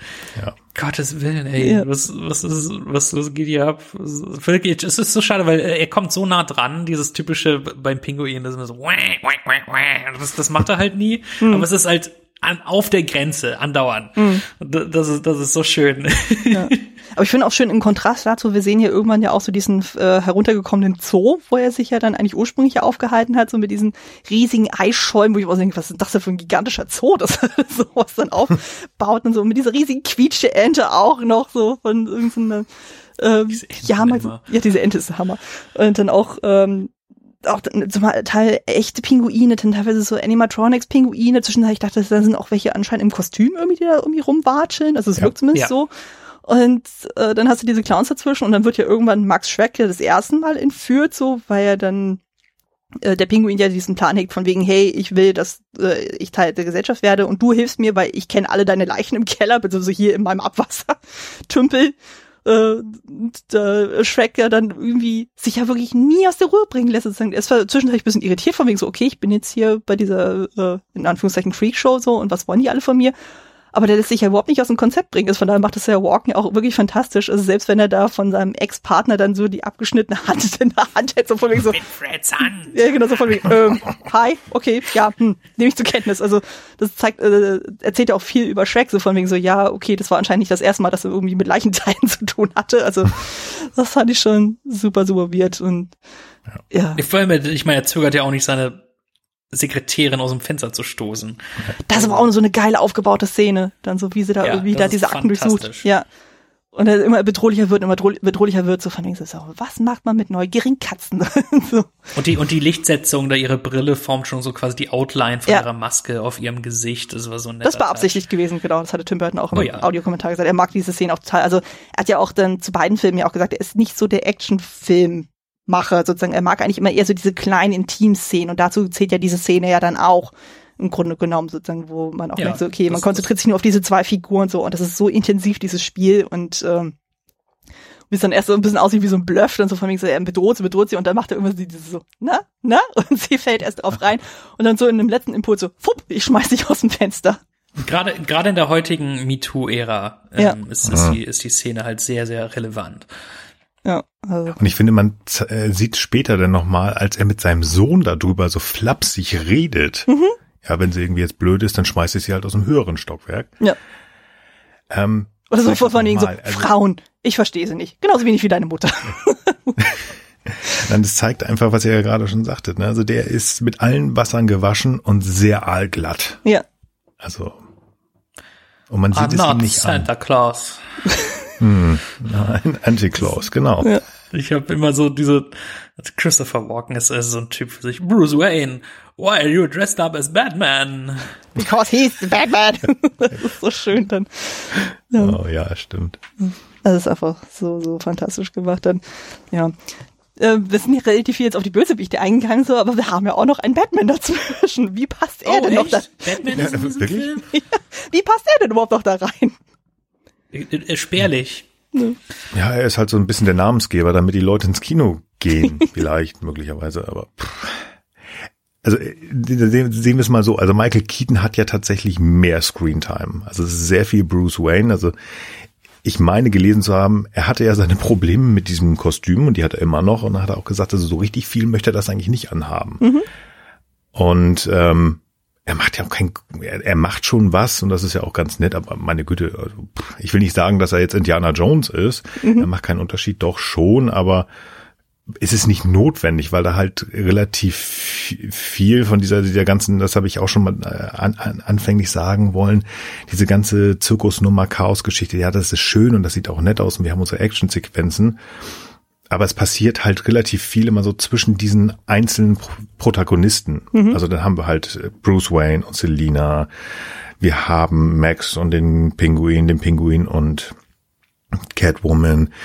Und dafür brauchen wir eigentlich das drumherum nicht. Und dementsprechend brauchen wir eigentlich auch Batman nicht so richtig viel. Und deswegen ja, ist das schön, dass er da ist, aber tendenziell brauchen wir fast Bruce Wayne mehr. Ja, es ist ähm, auch in der Art und Weise, wie er schon dann mit, mit, mit Gordon dann ja, ich meine, Gordon ist kaum in diesem Film, aber halt wie er wirklich so, sie arbeiten ja quasi zusammen hier schon. Hm. Halt im Prinzip so, wir, wir haben jetzt das Bettsignal, was wurde ja auch etabliert im ersten Film, aber dass, dass sie jetzt wirklich so, wir rufen ihn jetzt und dann läuft er da mit den Polizisten rum und so weiter. Und das ist halt definitiv schon so der Anfang von, er wird hier etabliert als der, als der Rächer, den die äh, Polizei zur Hilfe ruft und so, aber Können wir nochmal festhalten, wie gut dieses erste Bild ist, wo wir Bruce Wayne in diesem Film sehen? Mit diesem Signal Ja. dann so, wie das in diese, äh, Oh. dieses Zimmer reingestrahlt. Da, das ist das Meme schlechthin. Ich habe es ja auch mehrfach verwe- verwendet. Also das ist so witzig, weil im Grunde genommen so, es wirkt immer die ganze Zeit so, als würde er wie so eine Fledermaus die ganze Zeit im Dunkeln sitzen, nichts machen und so und nur die ganze Zeit darauf warten, dass irgendwann mal das Signal kommt, damit er aufstehen darf. Und so wirkt das ein Aber bisschen. darf ich Ja. ganz kurz darauf aufmerksam machen? Also da, da, da ist so mein innerer Monk. So wie er diese ganzen Scheinwerfer angebaut hat, ist dieses Anstrahlen von ihm, ist es nicht möglich. Ja. Das funktioniert nicht. Das geht nicht. Aber es sieht trotzdem gut aus. Ja. Und außerdem sieht das nicht irgendwie der Postbote, wenn, Nein. wenn er da zu Wayne Manor fährt und dann halt, warum, warum haben sie da so ein paar Mini-Bet-Signale auf dem Dach? Ich rufe Batman an, wenn er, damit er kommen kann. Das ist halt, du darfst halt die Logik nicht hinterfragen in diesem Film. Diese, diese, wir haben diese Art von, die operieren nicht auf diesem Niveau ist das Ding. Es gibt diesen schönen, der das sogar ein bisschen kommentiert. Es gibt diesen kleinen Moment, wo Batman fährt dann mit diesem Jetski durch die Kanalisation und dann schießen zwei Pinguine auf ihn. Und er macht halt diese Drehung und so weiter und weicht den Raketen aus. Und da ist kurz dieser, dieser Ausdruck auf seinem Gesicht, so dieser leicht so fassungslose, wo er irgendwie was zum Fuck? Also von wegen so, er stellt seine eigene Realität gerade in Frage, so ganz kurz. Ja. Also so ganz, ganz leicht. Das ist so, so wirkt so ein bisschen wie so ein Wink, wo man, wo man denkt, okay, der, der Film ist hier leicht self-aware, aber wirklich nur, wirklich nur so ein bisschen. Ja, es sind schon ziemlich viele abgedrehte Sachen dabei, also wo auch irgendwann dann das Batmobil auch gekapert wird ja irgendwie und dann demontiert wird, wo ich auch so denke, wo haben die Clowns bitte die Pläne her? so, das fand ich auch ja, schon ein bisschen halt, weird, dann so. Aber sieht natürlich witzig aus, wie dann der Pinguin dann in seinem Wohnmobil dann so mit diesem Mini-Batmobil dann sitzt. wofür überhaupt? Warum? War das vielleicht auch ein Spielzeug? War das irgendwie Cross-Promotion dann? I don't know. Aber sieht witzig aus. Und ich denke mir auch so, irgendjemand muss es ja gebaut haben, aber es fand schon irgendwie bizarr dann. Nee, ah, schon. Sehr, weil, Das ist eine ähm, meiner Lieblingssequenzen. ja. Der Pinguin Ghost steuert das Batmobil. Hey, da Oma, du fährst direkt in sie rein. Das ist so, so wundervoll, wenn dann einfach da, da in, seinem, in seinem Auto sitzt. Ah, ha, ha, ha, ha. ähm, genau, wir hatten Ich ja habe eine absolute Hassliebe zu dieser Szene. Weil die einfach so wichtig und so gut ist. Aber alle, allein wegen diesem Mini-Batmobil könnte ich immer denken, warum? Warum? Warum er nicht Bösewicht wäre? Ja, ich würde auch vielleicht sogar das Batmobil kapern. Aber warum mit diesem Ding? Warum? Das ist einfach halt, weil Visual Weil's Gag. geht. Ja, ja. Ist- Ja, na klar. wahrscheinlich, also es ist einfach, Ich glaube, st- steckt da nicht sogar eine Münze rein noch extra? Ich, ich weiß es nicht mehr genau. keine Ahnung, aber es würde Sinn machen, tatsächlich, soll mich nicht mal wundern.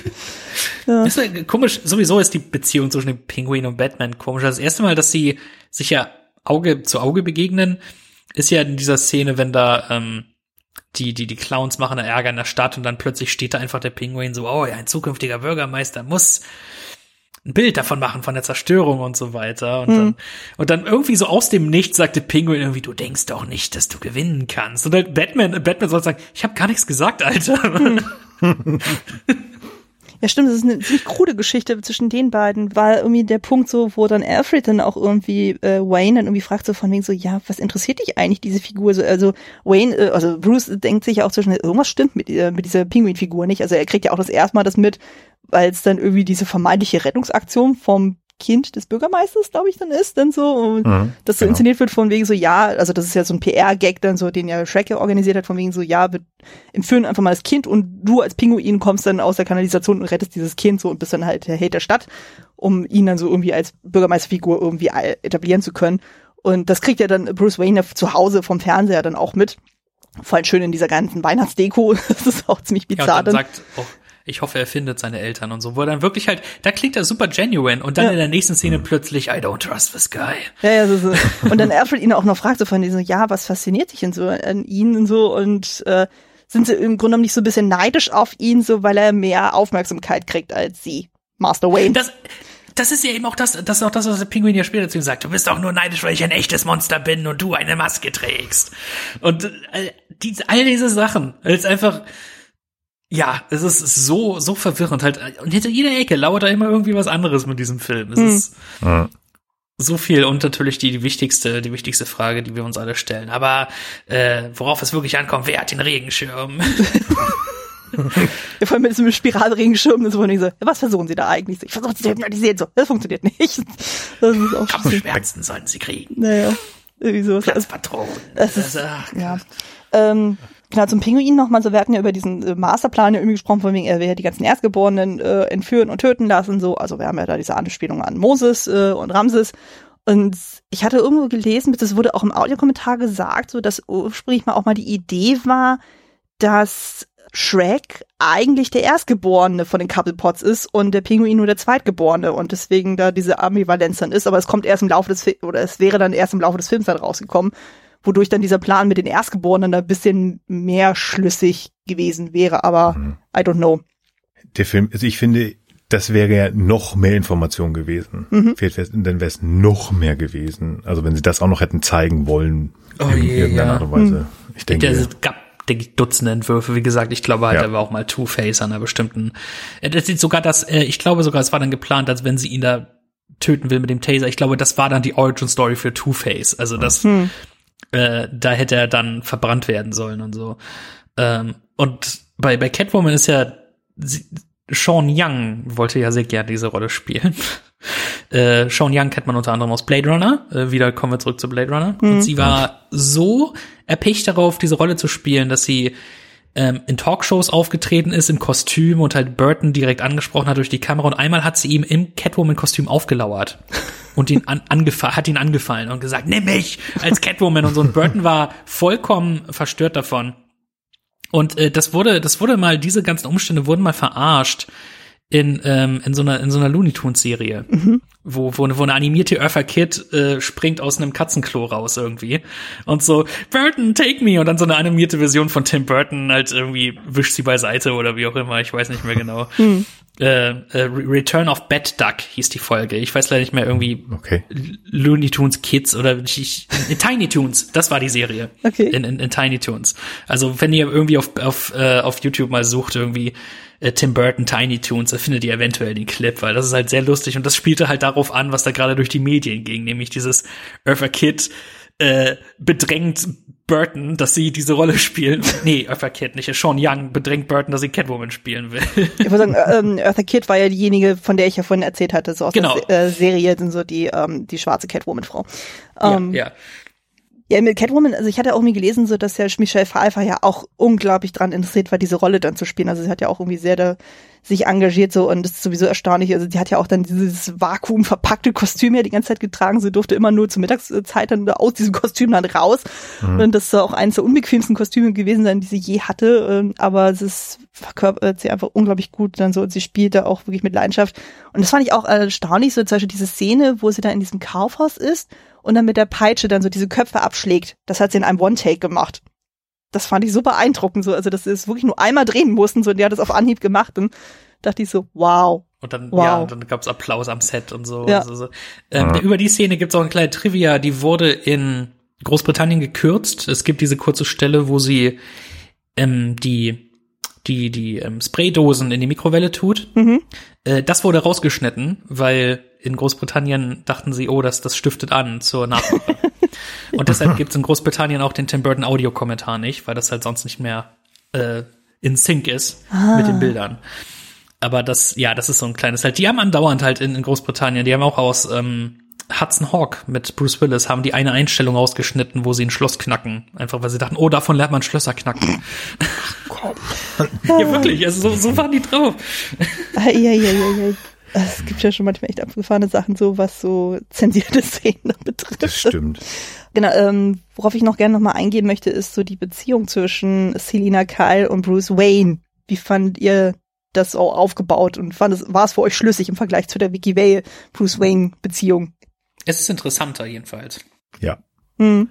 Ja, weil die beide, muss man einfach mal so sagen, so ein bisschen kaputt im Kopf sind. Also nicht durch den Sturz oder, ähm, sondern das haben wir auch schon angesprochen in dieser Szene, wo halt dieser Weihnachts, ähm, äh, wie heißt das hier, dieser Ball ist, wo sie sich alle ver, äh, verkleiden und nur die beiden nicht. Und das zeigt es ja, dass man einfach sagt, okay, das, was ich täglich nach außen trage, das bin ich nicht. Und deswegen passen die eigentlich so gut zusammen. Und tatsächlich auch hier wieder eine meiner Lieblingsszenen ist das Erkennen der beiden, wer ist eigentlich gerade der andere, als sie halt Bruce Wayne und Selina Kyle sind. Und sie fragt, müssen wir jetzt kämpfen? Das ist ein Ja. Diese Mistletoe-Szene ist das, hm? ja, genau, ähm, auf dem Ball. Das ist eine unheimlich starke Szene, weil es dann darum geht, okay, du bist du, ich bin ich. Also eigentlich müssten wir jetzt, aber müssen wir auch nicht, weil eigentlich finde ich dich ja ganz toll. Und das ist wieder so, ich will nicht sagen speedartig, also wie der Film Speed, das sind diese, diese ähm, sehr aufgeplusterten Momente, wo man sich kennenlernt, aber witzigerweise harmonieren die beiden, obwohl die ja doch sehr, also gleich, aber doch konträr sind, unheimlich gut miteinander. Also auch auch ähm, bei Vicky Vale habe ich gesagt, das ist, sieht schön aus und das passt auch so für diesen Film. Aber ich finde die beiden sogar noch besser zusammen, weil da immer so ein äh, extremes Knistern ist. Aber das ist ja auch rein klassisch im Nachhinein gelesen in den Comics. Das hat es immer wieder gegeben, dass es ähm, in den späteren Filmen ja auch so gewesen, dass da immer was ist und so ganz ganz ja wirklich so ein Knistern. Und ich finde das hier schon also mit am besten dargestellt. Ja. ja. Vor allem dadurch, dass sie im realen Leben ja auch schon mal zusammen waren, merkt man schon so, okay, die haben schon mal irgendwie eine Verbundenheit dann gehabt und eben dieses Ambivalente, finde ich, das bringen sie beide auch wirklich sehr, sehr gut rüber. Irgendwie so von wegen, sie- ja, irgendwie finden sie sich schon irgendwie toll dann so und ähm, vor allem dann so, die lernen sich ja vor allem primär in der Zeit dann kennen, wo Selina ja schon Catwoman geworden ist und so. Das erste Mal, wo sie dann im Büro dann auftaucht, dann mit dieser äh, Platzwunde am Stirn. Und dann sie dann irgendwie dann Max Schreck dann irgendwie so Sprüche dann abliefert von wegen so, sagen, ja, wo er irgendwie sagt so von wegen so, Selina, Selina, Selina, ja, Ma- Maxwell, das ist mein Name, benutzen Sie ihn bitte nicht ab, sonst muss ich mir einen neuen kaufen. Und dann, du, du siehst ja wirklich diesen Blick von Bruce Wayne, wo du auch denkst so, hey, wer ist die, die, die junge Frau? Wie er, dann ja auch sagt, oh, ich habe mich mit jemandem verwechselt Mhm. und so halt, wo er halt, Mhm. ja, die, diese, herrlich. Genau, die haben sich ja schon sie mal ja eben schon gesehen hat als Batman, Mhm. ähm, ganz kurz. Ja, also das ist äh, ja viel, viel los. Ja, dort, ja äh, auch, auch dieses erste. Date zwischen den beiden, also, also bei ihm zu Hause ist auch so irrsinnig witzig, dann so, wo die erst so, so ein bisschen sich unterhalten so und dann fällt sie quasi über ihn her dann so und wo ich auch dachte, so, okay, sie macht meinen ersten Schritt. Beide verstecken, beide verstecken ihre Namen, Namen voneinander. Äh, das ist etwas, was auch das äh, Telltale Game hat das aufgegriffen, wo beide erkennen sich an Narben, die sie sich gegenseitig zugefügt haben, dort relativ früh im Spiel, Ja. als sie sich begegnen als ähm, Selina Kyle und eben Bruce Wayne. Und das ist, das ist ziemlich cool. Das ist mir erst später aufgefallen, weil ich dachte, oh, das haben die übernommen aus dem äh, Batman-Film quasi.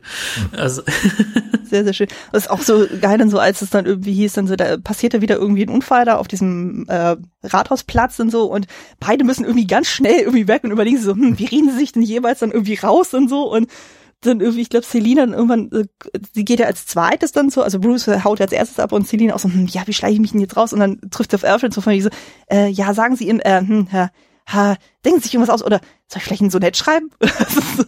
So, so ich glaube, mir ist da gerade etwas eingefallen, Wette. Also ab und zu merkt man ja doch so ein bisschen so Comedy-Elemente, die da drin so reinfallen. Das ist eigentlich ganz Ja, schön. das ist das, was, worin Burton auch gut ist, ist situational. Das ist auch etwas, was in Edward mit den Scherenhänden oft ein Bestandteil war. Und äh, das hat er hier einfach auch wieder drin. Und auch die Sachen halt, wenn Batman zieht sich da um und dann sie in ihrem Auto, während sie da fährt und so weiter. Also es ist alles, ähm, diese klassischen Elemente, wo halt Burton packt hier einfach alles rein, was er irgendwie mag und was da so, so funktioniert für seine Vision. Ja. Und was, was total untergeht, ist, ist die Tatsache, wie er einfach der Pinguin versucht, Batman aufzubringen, äh, die die Stadt gegen Batman aufzubringen und sie dann kurz jagen. Also das wird das ist so kurz irgendwie Bestandteil des Films und dann ist es halt irgendwann vergessen. das ist einfach zu viel. Ja. Es ist auch irgendwie so witzig, das war ja auch immer, äh, ähm, Catwomans Motivation ist ja eigentlich ja auch nur primär, äh, weil, ich weiß nicht mehr, wie das war, ich glaube, weil sie irgendwie runtergestürzt ist und der irgendwie in diesen LKW von Katzenstreu gelandet ist und so und damit anscheinend ein Leben Ja. verloren hat, wo ich auch dachte, hm, sie ist aber ganz schön weich gelandet. Aber gut, die Logik von ihren ganzen Katzentoten, das muss man auch nicht unbedingt nachvollziehen können, unbedingt. Aber es sieht effektvoll aus. Aber das ist schon. Ähm, wie, wie findet ihr eigentlich das Ende von ihrer Figur? Also dann bei diesem Showdown. War das für euch soweit plausibel, so dass sie dann quasi das Angebot von Batman bzw. Bruce Wayne dann ausschlägt? Sie ist verloren halt. Das ist halt die Art von, das ist dieses typische Anti-Mainstream Burton-Ende, wo dann halt man erwartet diesen, diesen Outcome und dann, nein, sie kann nicht. Sie kann nicht, sie ist zu sehr gefangen, sie kommt nicht mehr los. Äh, das ist so, wo, ich meine, das ist ja auch so ähnlich wie bei, wie bei Edward mit den Scherenhänden, wo dann ja auch halt als Tom Cruise noch für die Rolle in, in Gespräch war. Da hat ja Tom Cruise gesagt, ich hätte eigentlich lieber ein äh, positives Ende, wo er dann halt so normal wird, in Anführungszeichen, am Schluss. Und dann eben aber Burton sträubt sich dagegen und genauso macht er das hier, wo man halt erwartet, nein, sie findet, sie findet wieder weg, aber sie ist, sie ist zu sehr verloren in dieser Kreatur, in ihrem Konflikt. Äh, sie kann nicht, sie kann nicht gerettet werden. Oder irgendetwas anderes erinnert mich das auch, aber ich, ich kann mich leider nicht mehr entsinnen, was es ist. Es hat auch so gewisse Phantom der Oper-Vibes ja auch, wo er dann halt, er bleibt zurück und sie werden, und er wird nicht glücklich und so weiter. Ähm, also das ist äh, ja und das hat eben auch wegen wegen dieses auch wie beim Pinguin, wo dann halt I'm no human, I'm an animal. Und äh, so ähnlich ist es dann halt bei ihr, wo sie dann sagt, nein, ich, ich kann nicht, es geht nicht und so. Und äh, das finde ich halt so gesehen ist es ganz cool. Und ich meine ursprünglich hätte sie auch also eigentlich stirbt sie ja auch dabei.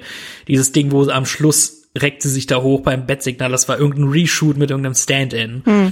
Ähm, einfach nur halt als als als sinnloser Teaser. Tatsächlich war das Michelle Pfeiffer. Die hat auch nochmal, ich, äh, ich habe die Zahlen nicht im Kopf, ich glaube sogar 200.000 Dollar für bekommen. Oh echt? Hat relativ lange gedauert. Ja, irgendwo habe ich das gelesen.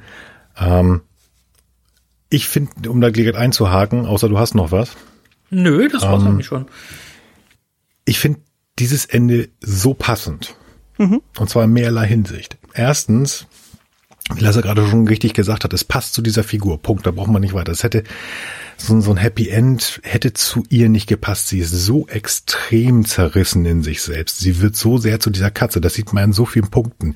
Dieses erst alles total pinke. Sie malt selbst ihr Puppenhaus schwarz an. Wir haben die, diese Leon-Schrift, Schrift, die bei ihrem Schlafzimmer ist. ach Hello there. Die dann ja zu ähm, Hello, äh, Hell here wird, glaube ich. Ne? Ja. Genau. Ja. Also da, da, das zeigt sich ganz viel, ganz viel. Und dann wäre das irgendwie hätte es komisch gewirkt, wenn diese Figur jetzt plötzlich das Happy End zusammen mit Bruce Wayne bekommen hätte. So unter Aschenputtelende quasi. Genau. Mhm. Und was ich irgendwie noch viel passender dazu finde, wir hatten ja in Batman 89 hatten wir ein Happy End, zu dem Tim Burton gezwungen worden ist, mhm. nämlich mit Bruce Wayne.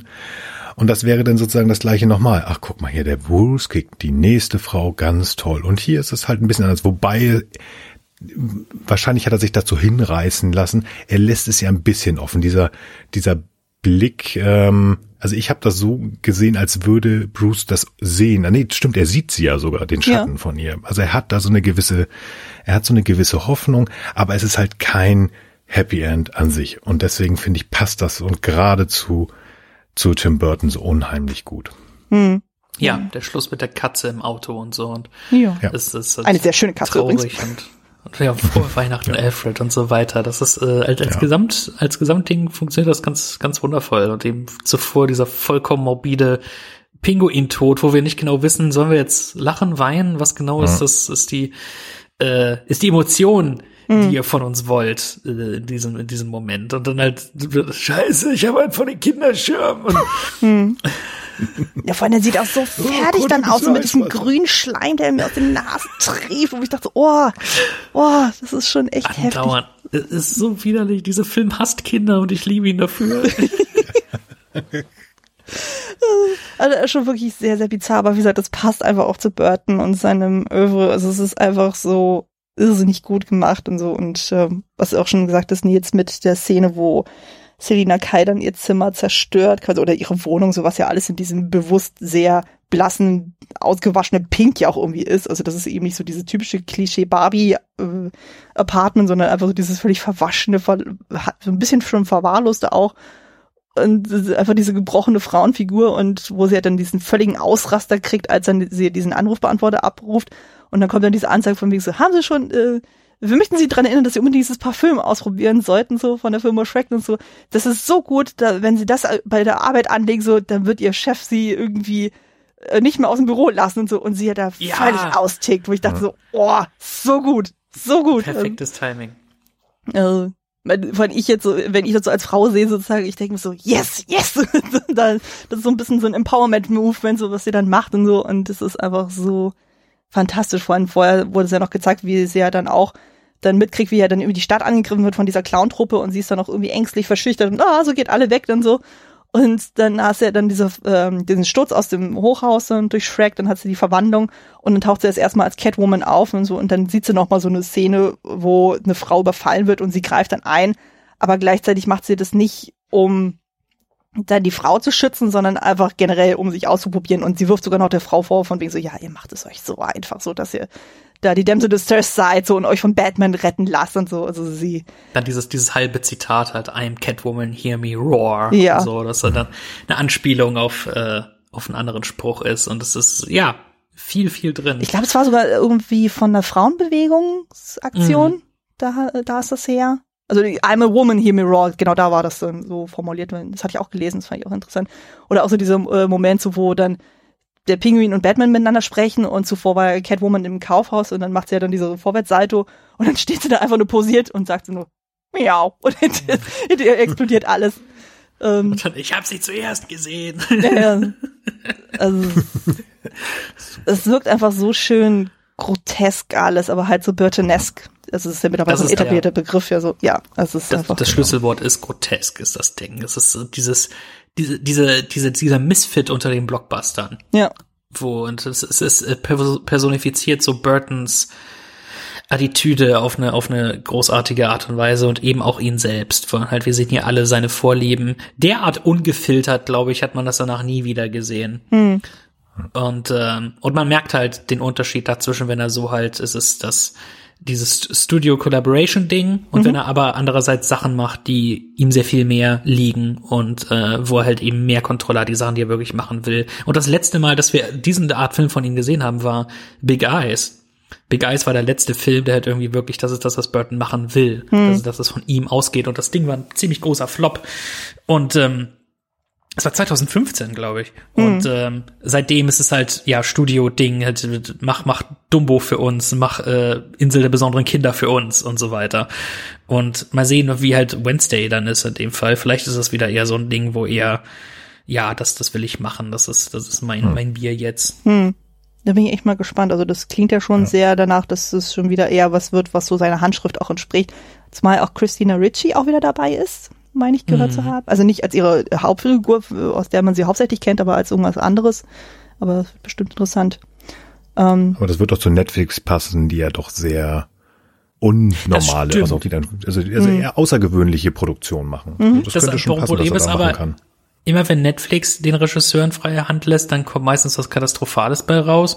Das Ah. war nämlich auch der Fall bei Michael Bay und Six Underground. Äh, Ja, und, und bei verschiedenen anderen Leuten halt, wo wirklich halt Netflix gibt ihnen überhaupt kein, keine Grenzen und dann ist es echt, Six Underground ist eine, Six Underground hasst die Menschlichkeit. Das Oha. ist, das ist halt wirklich äh, ein, ein, ein furchtbares, äh, das ist ein Anti-Film, grässlich. Aber ich meine, ich das ist auch von Michael Bay, also halt in dem Fall, wo, ich weiß nicht, vielleicht im Fall von Burton funktioniert's. ich mache mir ein bisschen Hoffnung, so Ende des Jahres soll ja dann von Del Toro das Pinocchio Stop-Motion-Musical kommen. Also ich hoffe Ja. mal, das wird wenigstens gut. Da ist ja auch wieder so eine riesen Riege dabei von bekannten äh, Schauspielern. Ich hoffe mal, dass es sehr gut wird. Ähm, ist jetzt die Frage, wollt ihr noch jetzt zu dem Film noch irgendwas ergänzen oder kommen wir dann schon zum Fazit? Ich glaube, ich bin durch. Ich glaube eigentlich auch, ja. Okay. Dann, bevor wir noch zum Fazit kommen, möchte ich noch auf eine Sache eingehen. Und zwar hatte ich auf Twitter eine kleine Umfrage gestartet, um mal zu gucken, hey, so ihr da draußen, so, was ist denn eigentlich von den Tim Burton Antagonisten dann so euer Liebling? Und das Ergebnis hat mich tatsächlich ein bisschen überrascht. Also ich mach's mal in dem Ranking, so wie es am Ende rauskam. Also auf Platz 4 haben wir Shrek mit 12 Prozent. Auf Platz 3 haben wir Joker mit 21 Prozent. Oh. Auf Platz zwei Catwoman mit 30 Prozent und, und Platz eins Pinguin mit 36 Prozent. Also ich hätte nicht gedacht, dass Pinguin so weit oben ist, muss ich ehrlich gestehen. Nee, das hätte ich Nee, auch ich nicht auch nicht. gedacht. Also mit dem Joker, ich dachte mir so, das ist vielleicht auch so ein Generationsding vielleicht dann so, Ja. ähm, dass dann je nachdem, wen man da fragt, dann so, so, I don't know, ich bin ja 86er Jahrgang, für mich war ja dann Joker immer eher so der Heath Ledger Joker dann. Da hatte ich jetzt mit dem Jack Nicholson wenig Verbindung so. Für mich war es eben halt Catwoman von den äh, vier Figuren so. Aber Pinguin hat mich dann tatsächlich überrascht. Also demnach muss ja irgendwie diese Grundgedanke von wegen, okay, wie bauen wir einen Burton Bösewicht auf, ja beim Pinguin anscheinend am besten funktioniert zu haben beim Publikum. Vielleicht ist aber auch am präsentesten, wie Lasse ja, glaube ich, gesagt hat, dass sie diese Figur in die äh, Animated Series übernommen hatte. Mhm. Äh, oder Ja, ja, genau, Anim so wie er übernommen aussieht. haben, dass er dadurch präsenter ist. Mhm. Ähm, Generation, ja, ja, kann gut sein. Das kann gut sein. Und- Ich weiß es aber nicht. Und jetzt gerade ist der Pinguin auch wieder präsent dank The Batman, wo er eine Nebenrolle äh, ist in, in Form von äh, Colin Farrells äh, Pinguin. Und es könnte gut sein, dass es vielleicht so mit ein Faktor ist, weil wir haben jetzt, der Pinguin ist jetzt einer der letzten Batman-Schurken, die wir in einem Batman-Film gesehen haben, mal wieder äh, prominent. Und vielleicht ist er jetzt gerade einfach nur fresh in everybody's mind.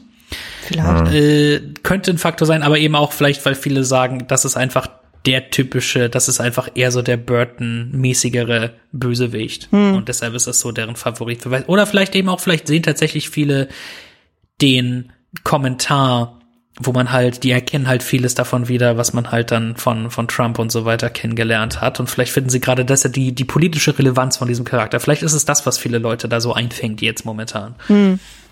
Vielleicht, vielleicht. Ja. Wäre auf jeden Fall eine plausible Erklärung. Ich war auf jeden Fall überrascht. Also, wie ist denn so bei euch? denn? Von den Vieren so, was ist denn euer Liebling? Ja, ich glaube Joker. Also Ja. würde ich dann tatsächlich sagen, ja, zu dem besten Unterhaltungsfaktor. Das meine ich ist natürlich alter Hut, weil alle wählen dann irgendwie immer den Joker, aber dann wäre fast, fast ganz, fast direkt nah dran, wäre dann auch der Pinguin, so vom Unterhaltungsfaktor her.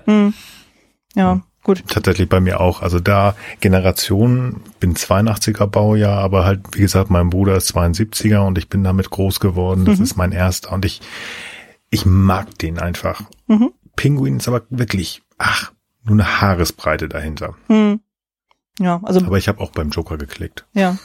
Ähm, ja gut, bei mir ist es dann halt Catwoman. Ich denke mal, aufgrund der Ausführungen ist klar geworden, warum sie für mich so gut ist. Aber ich würde auch sagen, der Pinguin ist schon sehr, sehr nah dran, also, weil es einfach so wirklich eine sehr, sehr groteske Figur ist und einfach äh, man bei der auch, äh, zumindest in dieser Interpretation von Tim Burton, einfach wirklich diese eigene Handschrift noch am ehesten erkennt und auch durchaus so ein bisschen die Motivation auch versteht, warum er so tickt, wie er tickt und so. Und es ist auch irgendwie schon ziemlich widerlich, was er teilweise macht, aber es passt auch irgendwie als Bösewicht in dieses Universum. Also von daher finde ich das durchaus plausibel.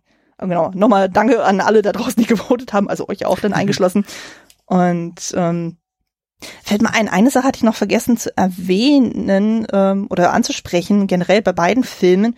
Und zwar so mit der Grundaufhänger für beide Filme oder vor allem für den ersten war ja auch der Comic The Killing Joke von Alan Moore. Äh, Lasse, du hattest, glaube ich, gesagt, du hättest den gelesen. Hast du das Gefühl, es passt tonal irgendwie gut und kannst du nachvollziehen, dass Tim Burton gesagt hat, so, das möchte ich so als Aufhänger haben für meine Filme oder für meinen Film?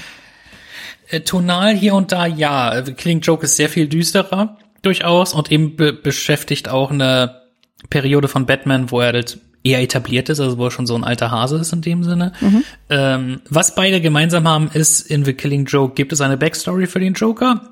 Dort allerdings sehr viel tragischer, aber dort konzentrieren sie sich halt sehr auf seinen Charakter. Mhm. Der, der Comic hat ein grandioses, ambivalentes Ende. Mhm. Wo so, wo so halt, wo man das analysieren kann, so von wegen, oh, was, was passiert hier jetzt genau? Also das ist, das ist grandios daran. Ähm, ansonsten, der, der ist nicht mehr fresh on my mind, definitiv, aber so von der Tonalität her ist halt, der, der Comic ist freakiger, er ist brutaler und so weiter und so fort, aber es ist schon durchaus mit so schrägen Zirkuselementen und so weiter und der Art und Weise, wie sich der Comic auf den Joker konzentriert, kann ich schon sehen, dass es wenigstens so ein paar Parallelen gibt, wo Burton versucht hat, eventuell da heranzureichen, wobei ich aber halt auch nicht genau weiß, wie viel er wirklich von dem Comic gelesen hat. Es wird halt immer gesagt, dass er allgemein eigentlich keine Comics liest, aber äh, den angeblich, ich weiß nicht wie, ich weiß nicht genau, vielleicht tatsächlich einfach als Nachforschung für den Film, aber wenn es der einzige ist, den er gelesen hat, dann erkennt man schon ein paar Einflüsse, aber die sind, wie gesagt, eher oberflächlicher Natur. Hm. Nils, du hattest ja zumindest die ähm, Verfilmung des Comics gesehen und so, ähm, über die wir eigentlich nur so bedingt reden wollen, aber zumindest ja, äh, konntest du ähm, es soweit nachvollziehen, so was Lasse auch meint? Ja, Definitiv, also die sind ja doch, also ich habe noch mal ein bisschen nachgeschaut, nachdem wir darüber gesprochen hatten. Ähm, ich glaube, ich kenne auch den Comic irgendwo ganz weit weg, habe ich da mal reingeguckt. Ähm, die sind schon verschieden und anders und auch von der Machart muss man den Film mögen, glaube ich. Aber da halten sich ja doch da dran, wo man sagt so, okay, das ist, man kann Anleihen sehen, aber nee, also da ist man schon fast mehr im, im, im Bereich des Dark Knight Comics, ähm, der deutlich düsterer auch entsprechend des Namens ist. Also mhm. ja, ich glaube, Lass hat das gerade so ausgedrückt. Er hat da mal drüber geguckt, mhm. vielleicht. Ja. Das war's dann auch. hat so ein paar Panels gesehen von wegen, oh ja, das sieht gut aus. Hm, nö, nö, ja. nehmen wir mit. Genau, ja, das ja. ja. gut weiter. Ja. Ne, Killing Joke habe ich auch tatsächlich nur diese ähm, Animationsfilme dann gesehen, wo ich auch dachte, oh Gott, also die erste Dreiviertelstunde kann man echt getrost in die Tonne kloppen. Also das hat, das wurde ja eigentlich nur so dazu geflanscht, dann so damit man den Film irgendwie halbwegs zeitlich ausdehnen kann. Sonst ist das irgendwie innerhalb von einer Viertelstunde abgefrühstückt. Und auch so vom Zeichenstil. Also ich glaube, da lohnt sich der Comic tatsächlich mehr. Der ist ja ein bisschen grittier und ein bisschen rougher. Ja. So und äh, der Animationsfilm ist ja doch ein bisschen, es wirkt so mehr wie, als wäre es eine Folge von einer TV-Serie gewesen. Ja, Was eigentlich ja, schade ist, weil Mark Hamill spricht den Joker. Also das ist schon eigentlich ziemlich gut. Das war auch der Grund, warum er überhaupt dann zurückgekommen ist zur Rolle. Weil ja. für Killing Joke komme ich nochmal zurück und, und voice den Joker, obwohl er es eigentlich schon hinter sich hat. Ja. Und es ist halt toll natürlich, diesen, diesen Dialog zu hören mit seiner Stimme, hat schon was. Hm. Hm. Ja, aber wahrscheinlich muss man es irgendwie dann eher so machen, dass man sagt, man nimmt einfach die Audiospur und guckt sich parallel den Comic an. Ich, ich glaube wirklich, das wäre besser. Man hört sich die ja. Audiospur an und liest währenddessen den Comic, ja. Hm. Naja. Genau, dann würde ich vorschlagen, dann kommen wir auch tatsächlich zum Fazit. Ähm, sind die Filme es wert, geschaut zu werden? Also jetzt unsere Burton-Filme, über die wir jetzt über zwei Stunden reden. Ähm, wem würden wir denn diese Filme empfehlen? Also, sind sie es wert, geschaut zu werden? Ich glaube, du hast es gerade gesagt, wir äh, sprechen weit über zwei Stunden darüber. Wenn man so viel darüber reden kann und es auch gerne macht, also mir hat das äh, sehr viel Spaß gemacht. Ja, die kann man gucken. Mhm. Wer sollte sie gucken? Ich würde sie jedem empfehlen, der in irgendeiner Art und Weise Lust hat, dunklere Filme zu gucken, aber vielleicht auch so ein bisschen comichafte Filme und auch was für ältere Filme übrig hat. Also eine junge Generation, eine sehr junge Generation kann Probleme damit haben, weil die Machart halt völlig anders ist. Aber ich glaube, das ist mhm. allgemein mit Tim Burton Filmen so. Wenn ich jetzt jemanden habe, der seinen ersten Superheldenfilm ähm, jetzt mit The Batman gesehen hat, ich glaube, der wird mit diesem Film Probleme haben. Wenn man sagt, The Batman war total cool und ich mag jetzt Batman, dann würde ich tatsächlich von hinten aufräumen und Batman auch also auch diese Batmans gucken. Also in dem Moment, wo ich sage, ich finde Batman cool und man kann halt unterscheiden zwischen dem aktuellen The Batman und wir haben die die ähm, The Dark Knight Batman-Reihe und das sind jeweils verschiedene Batmans, sollte man das sehen. Also jeder, der Bock auf Batman hat und ähm, alle, die irgendwie auch so ein bisschen auf Noir-Filme Bock haben, können das bestimmt gut sehen. Ja. Mhm. Ich sehe das so ähnlich. Ich würde sagen, für absolute Batman-Newcomer ist das nichts. Ich würde sagen, wenn jemand noch gar nichts über Batman weiß, dann würde ich sagen, schaut Batman Begins und The Dark Knight. Das ist ein wundervoller Einstieg ja. für den Charakter und eben auch dadurch, dass es so real-world-mäßig ist, ist der Zugang besser. Und dann einfach zum Vergleich anschauen, diese anderen Filme, zumindest halt den ersten äh, von, von 89. Um einfach, weil so ähnlich habe ich das ja auch gemacht. Ich habe Dark Knight gesehen und dann irgendwann halt diesen Burton und das war halt sehr, sehr schön, irgendwie diesen Vergleich zu sehen, halt der, der Approach, die Welt und, und wie das, wie das ähm, aufgebaut und aufgelöst wurde.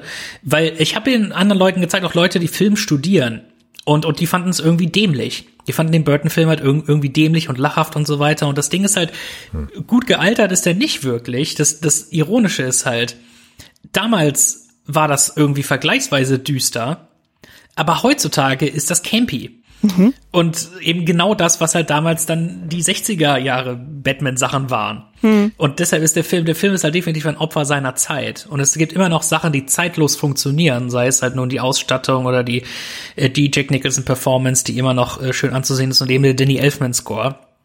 Aber es wirkt halt eher so als audiovisuelles Erlebnis als wirklich als die Bebilderung einer, einer guten Story in irgendeiner Form. Mhm.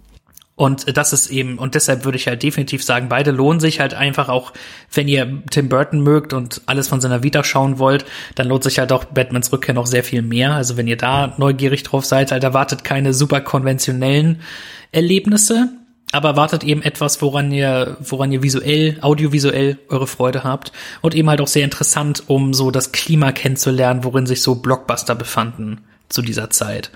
Aber ja, vielleicht Kinder werden befremdet sein von dem Ding. Ich habe mal versucht mit meinem jüngeren Bruder äh, und der fand das halt einfach zu altbacken und äh, und nicht nicht besonders interessant. Vielleicht würde, vielleicht könnte ich es jetzt noch mal versuchen, könnte gut sein, aber ähm, ganz sicher bin ich mir nicht. Mhm. Ja, aber ich gehe so weit mit euch beiden damit so. Ich würde auch sagen, also für Batman-Fans und so, das sollte man auf jeden Fall sich anschauen. Also generell so düstere Comic-Adaptionen oder generell Comic-Adaptionen ähm, für Fans der 80er, 90er Jahre, also so die Filme, äh, die in der Zeit entstanden sind. Natürlich auch für Fans eben von Tim Burton, von Michael Keaton, Jack Nicholson, Michelle Pfeiffer, Danny DeVito und Christopher Walken. Oder auch einfach äh, von Fan, oder ich denke auch so jene, die auch einfach tolle Ausstattung sehen wollen. Egal beim Szenenbild, beim Kostümbild, auch so bei der Maske, so im Comic-Bereich, so da lohnt sich die beiden Filme auf jeden Fall. Mhm. Da sollte man mal einen Blick drauf werfen, so bin ja immer der, sehr dafür, für die Departments und immer Werbung zu machen. Total. Oh ja, ja, ja, ja. Das, das ist halt alles, wie gesagt, all diese, diese einzelnen Bestandteile sind ganz wundervoll.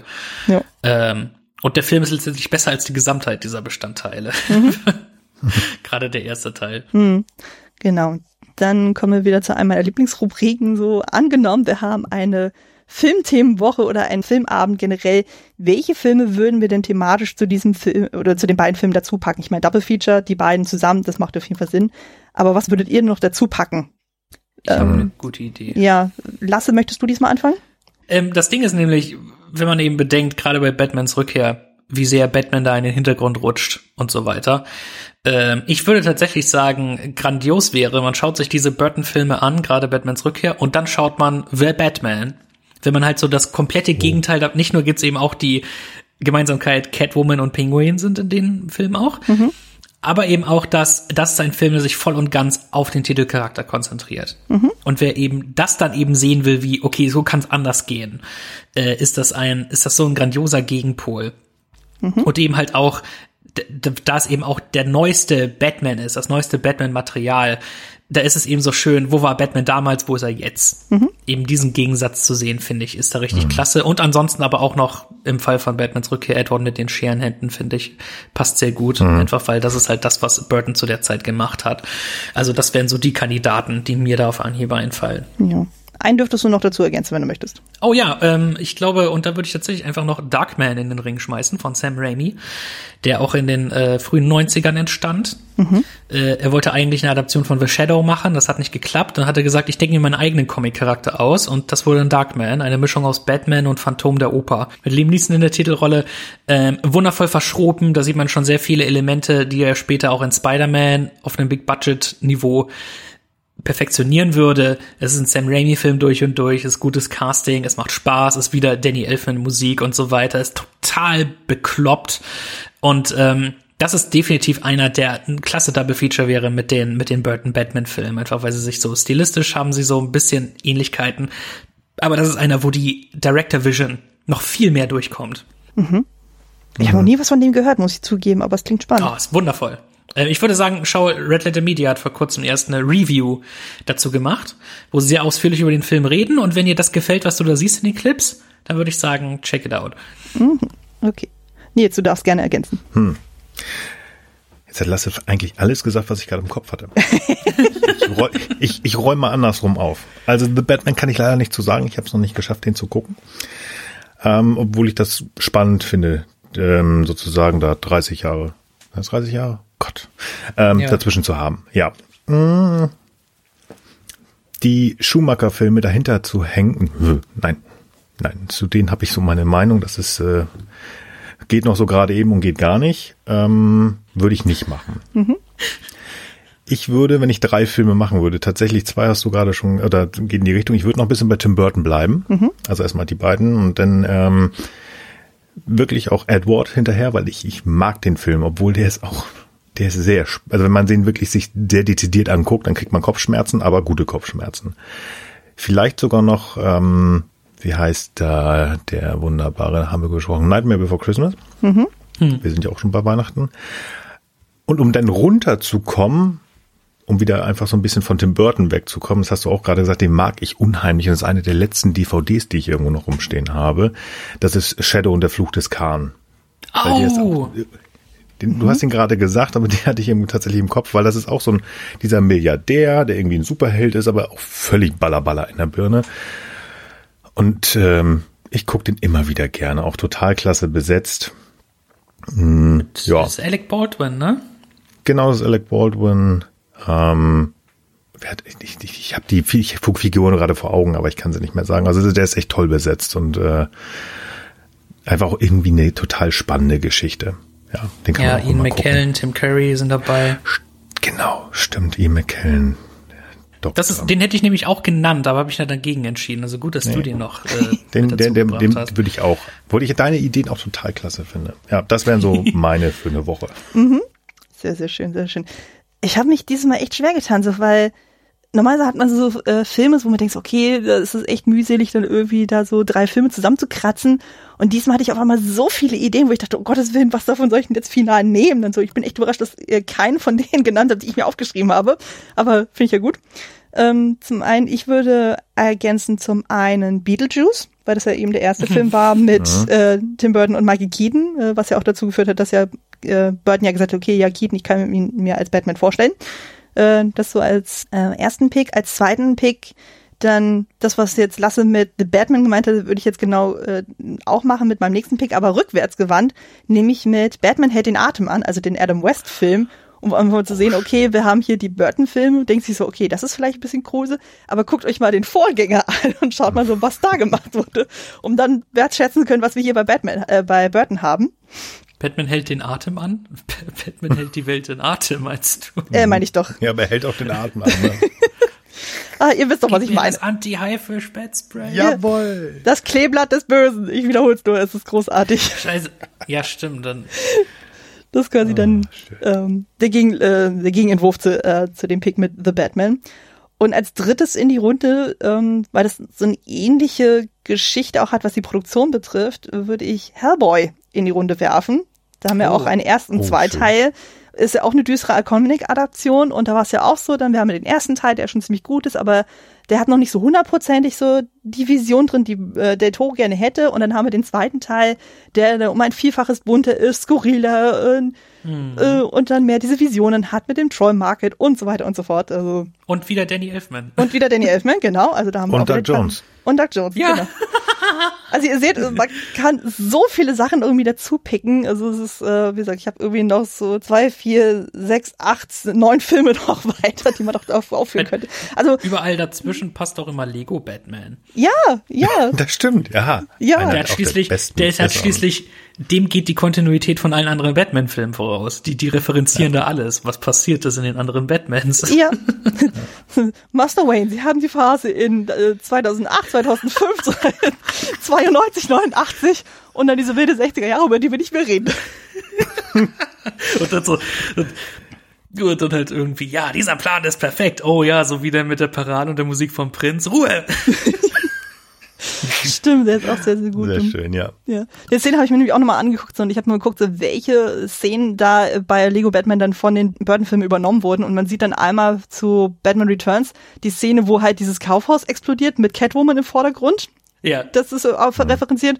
Und bei dem äh, Vorgänger, da haben sie dann gezeigt, wie Batman Vicky Vale gerade aus dem Museum raus. Äh, und im Hintergrund ist der Typ mit dem Ghetto-Blaster. ja. ja. Das ist so geil, dass er ausgerechnet diese Szene gemacht hat. Das ist so, so wundervoll. Ja. Und ähm, auch äh, kurz äh, die die eine der besten Referenzen zu Batman gibt's in Shaun of the Dead, wo sie äh, Schallplatten nach Zombies werfen und dann überlegen, welches Album werfen sie am besten, gehen verschiedene durch und dann sagt er so, Batman Soundtrack, gib Feuer.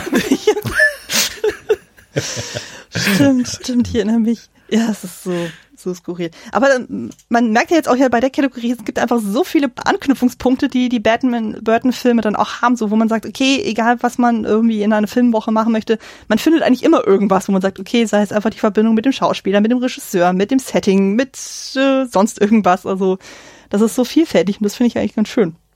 Ja. Ne? Genau. Dann würde ich sagen, dann kommen wir auch tatsächlich mal zum Abschluss. Ihr dürft noch mal Werbung für euch machen. Wo kann man im schönen Internet euch finden, wenn man nach euch suchen möchte? Wer möchte anfangen? Ja, ich fange einfach mal an, das geht ja, bitte. relativ schnell.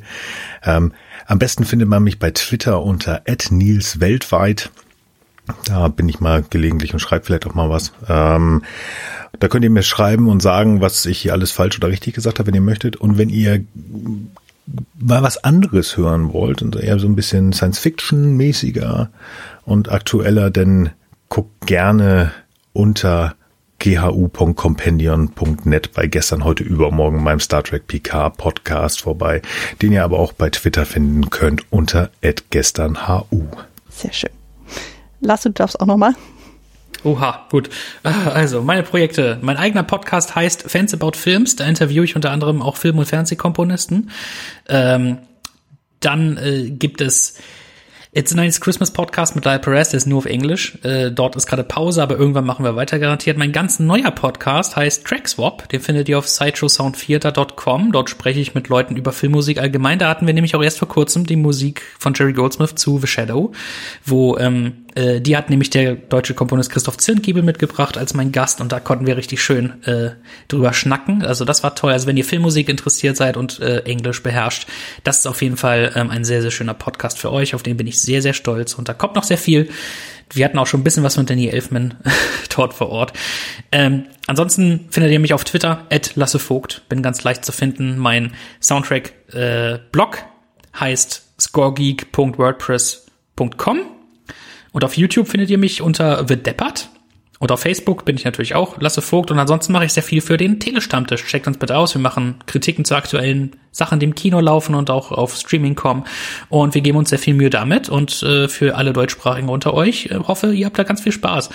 Und ich glaube, das war's tatsächlich mit meinen vielen, vielen zahlreichen Projekten. Das ist immer echt eine, eine Mühe, die alle unter Dach und Fach zu bringen. Aber ja, da könnt ihr mich finden. Und äh, ja, ich war ja auch schon ein paar Mal hier. Also wenn ihr meine Meinung mögt, dann dort findet ihr noch mehr. sehr, sehr schön, sehr, sehr schön. Genau, ähm, dann auch nochmal zu meinen Sachen, so Klassiker-Fable und Kostüm-Fable findet ihr wie gewohnt unter klassiker-fable.de, das Ganze im Haus der Second Unit. Ihr findet mich auch bei sämtlichen Podcatchern, bei iTunes, bei Spotify und auch bei Twitter. Da bin ich auch privat unterwegs unter dem Handle Kostümfrau mit UE, da sowohl bei Twitter als auch bei Letterboxd. Und seit April diesen Jahres so habe ich ja ein neues Projekt gestartet, nämlich Ungeheuerlich Schön, wo ich Adaption des Märchens Die Schöne des Biest bespreche. So die ersten Folgen sind ja schon raus. Einmal halt der Prolog, wo ich das Konzept erkläre und einmal eine Buchbesprechung, also zwei Buchtexte, die ich zusammen mit der Kati besprochen habe, wo wir uns mal das Originalmärchen angeguckt haben in der Langversion, in der Kurzversion, um zu gucken, was fällt uns da auf so und ähm, was sehen wir heutzutage da drin. Und da werden auch auf jeden Fall noch diverse Sachen dann folgen in diesem Jahr, unter anderem die Disney-Adaption. Da freue ich mich auch schon sehr. genau. Ich danke euch beiden herzlich, dass ihr in dieser Runde dabei wart und mir mit mir über diese beiden Filme gesprochen habt. Ich, ich danke tierisch, ähm, dass ich dabei sein durfte. Ich bin ja eingesprungen. Ähm, das super, super dankbar, dass du dann auf mich zurückgekommen bist. Und äh, äh, ich kann nur sagen, ich habe großes Mitleid mit dir, was äh, diesen Schneidejob angeht. Hm, alles gut. Ich lasse mir Zeit. Das passt schon. Ich bedanke mich auch sehr für dieses Gespräch. Ich habe mich da lange drauf gefreut und ich finde schön, dass das jetzt auch in dieser Konstellation geklappt hat und ich so ein bisschen mehr mal über Batman sprechen durfte. Das war echt toll, hat Spaß gemacht. Vielen lieben Dank. Sehr schön. Oh ja, ich fand's auch super, dich mal, dich mal so kennenzulernen, hier Nils. Oh. Und äh, wenn du mal über andere Sachen quatschen willst, halt meine Show ist natürlich auch offen für jeder Mann und jede Frau. Oh, Dankeschön. Sehr schön, sehr schön. Ha, das ist doch schön. Dann gehen wir alle mit einem tollen Gefühl aus dieser Folge raus. Genau. Ich hoffe, ihr da draußen hattet genauso viel Spaß beim Zuhören wie wir beim Aufnehmen. Und ich hoffe, wir hören uns in irgendeiner Form auf jeden Fall wieder. Bis dahin, macht es gut und tschüss. Auf Wiedersehen. Ein Batman. Tschüss. Miau.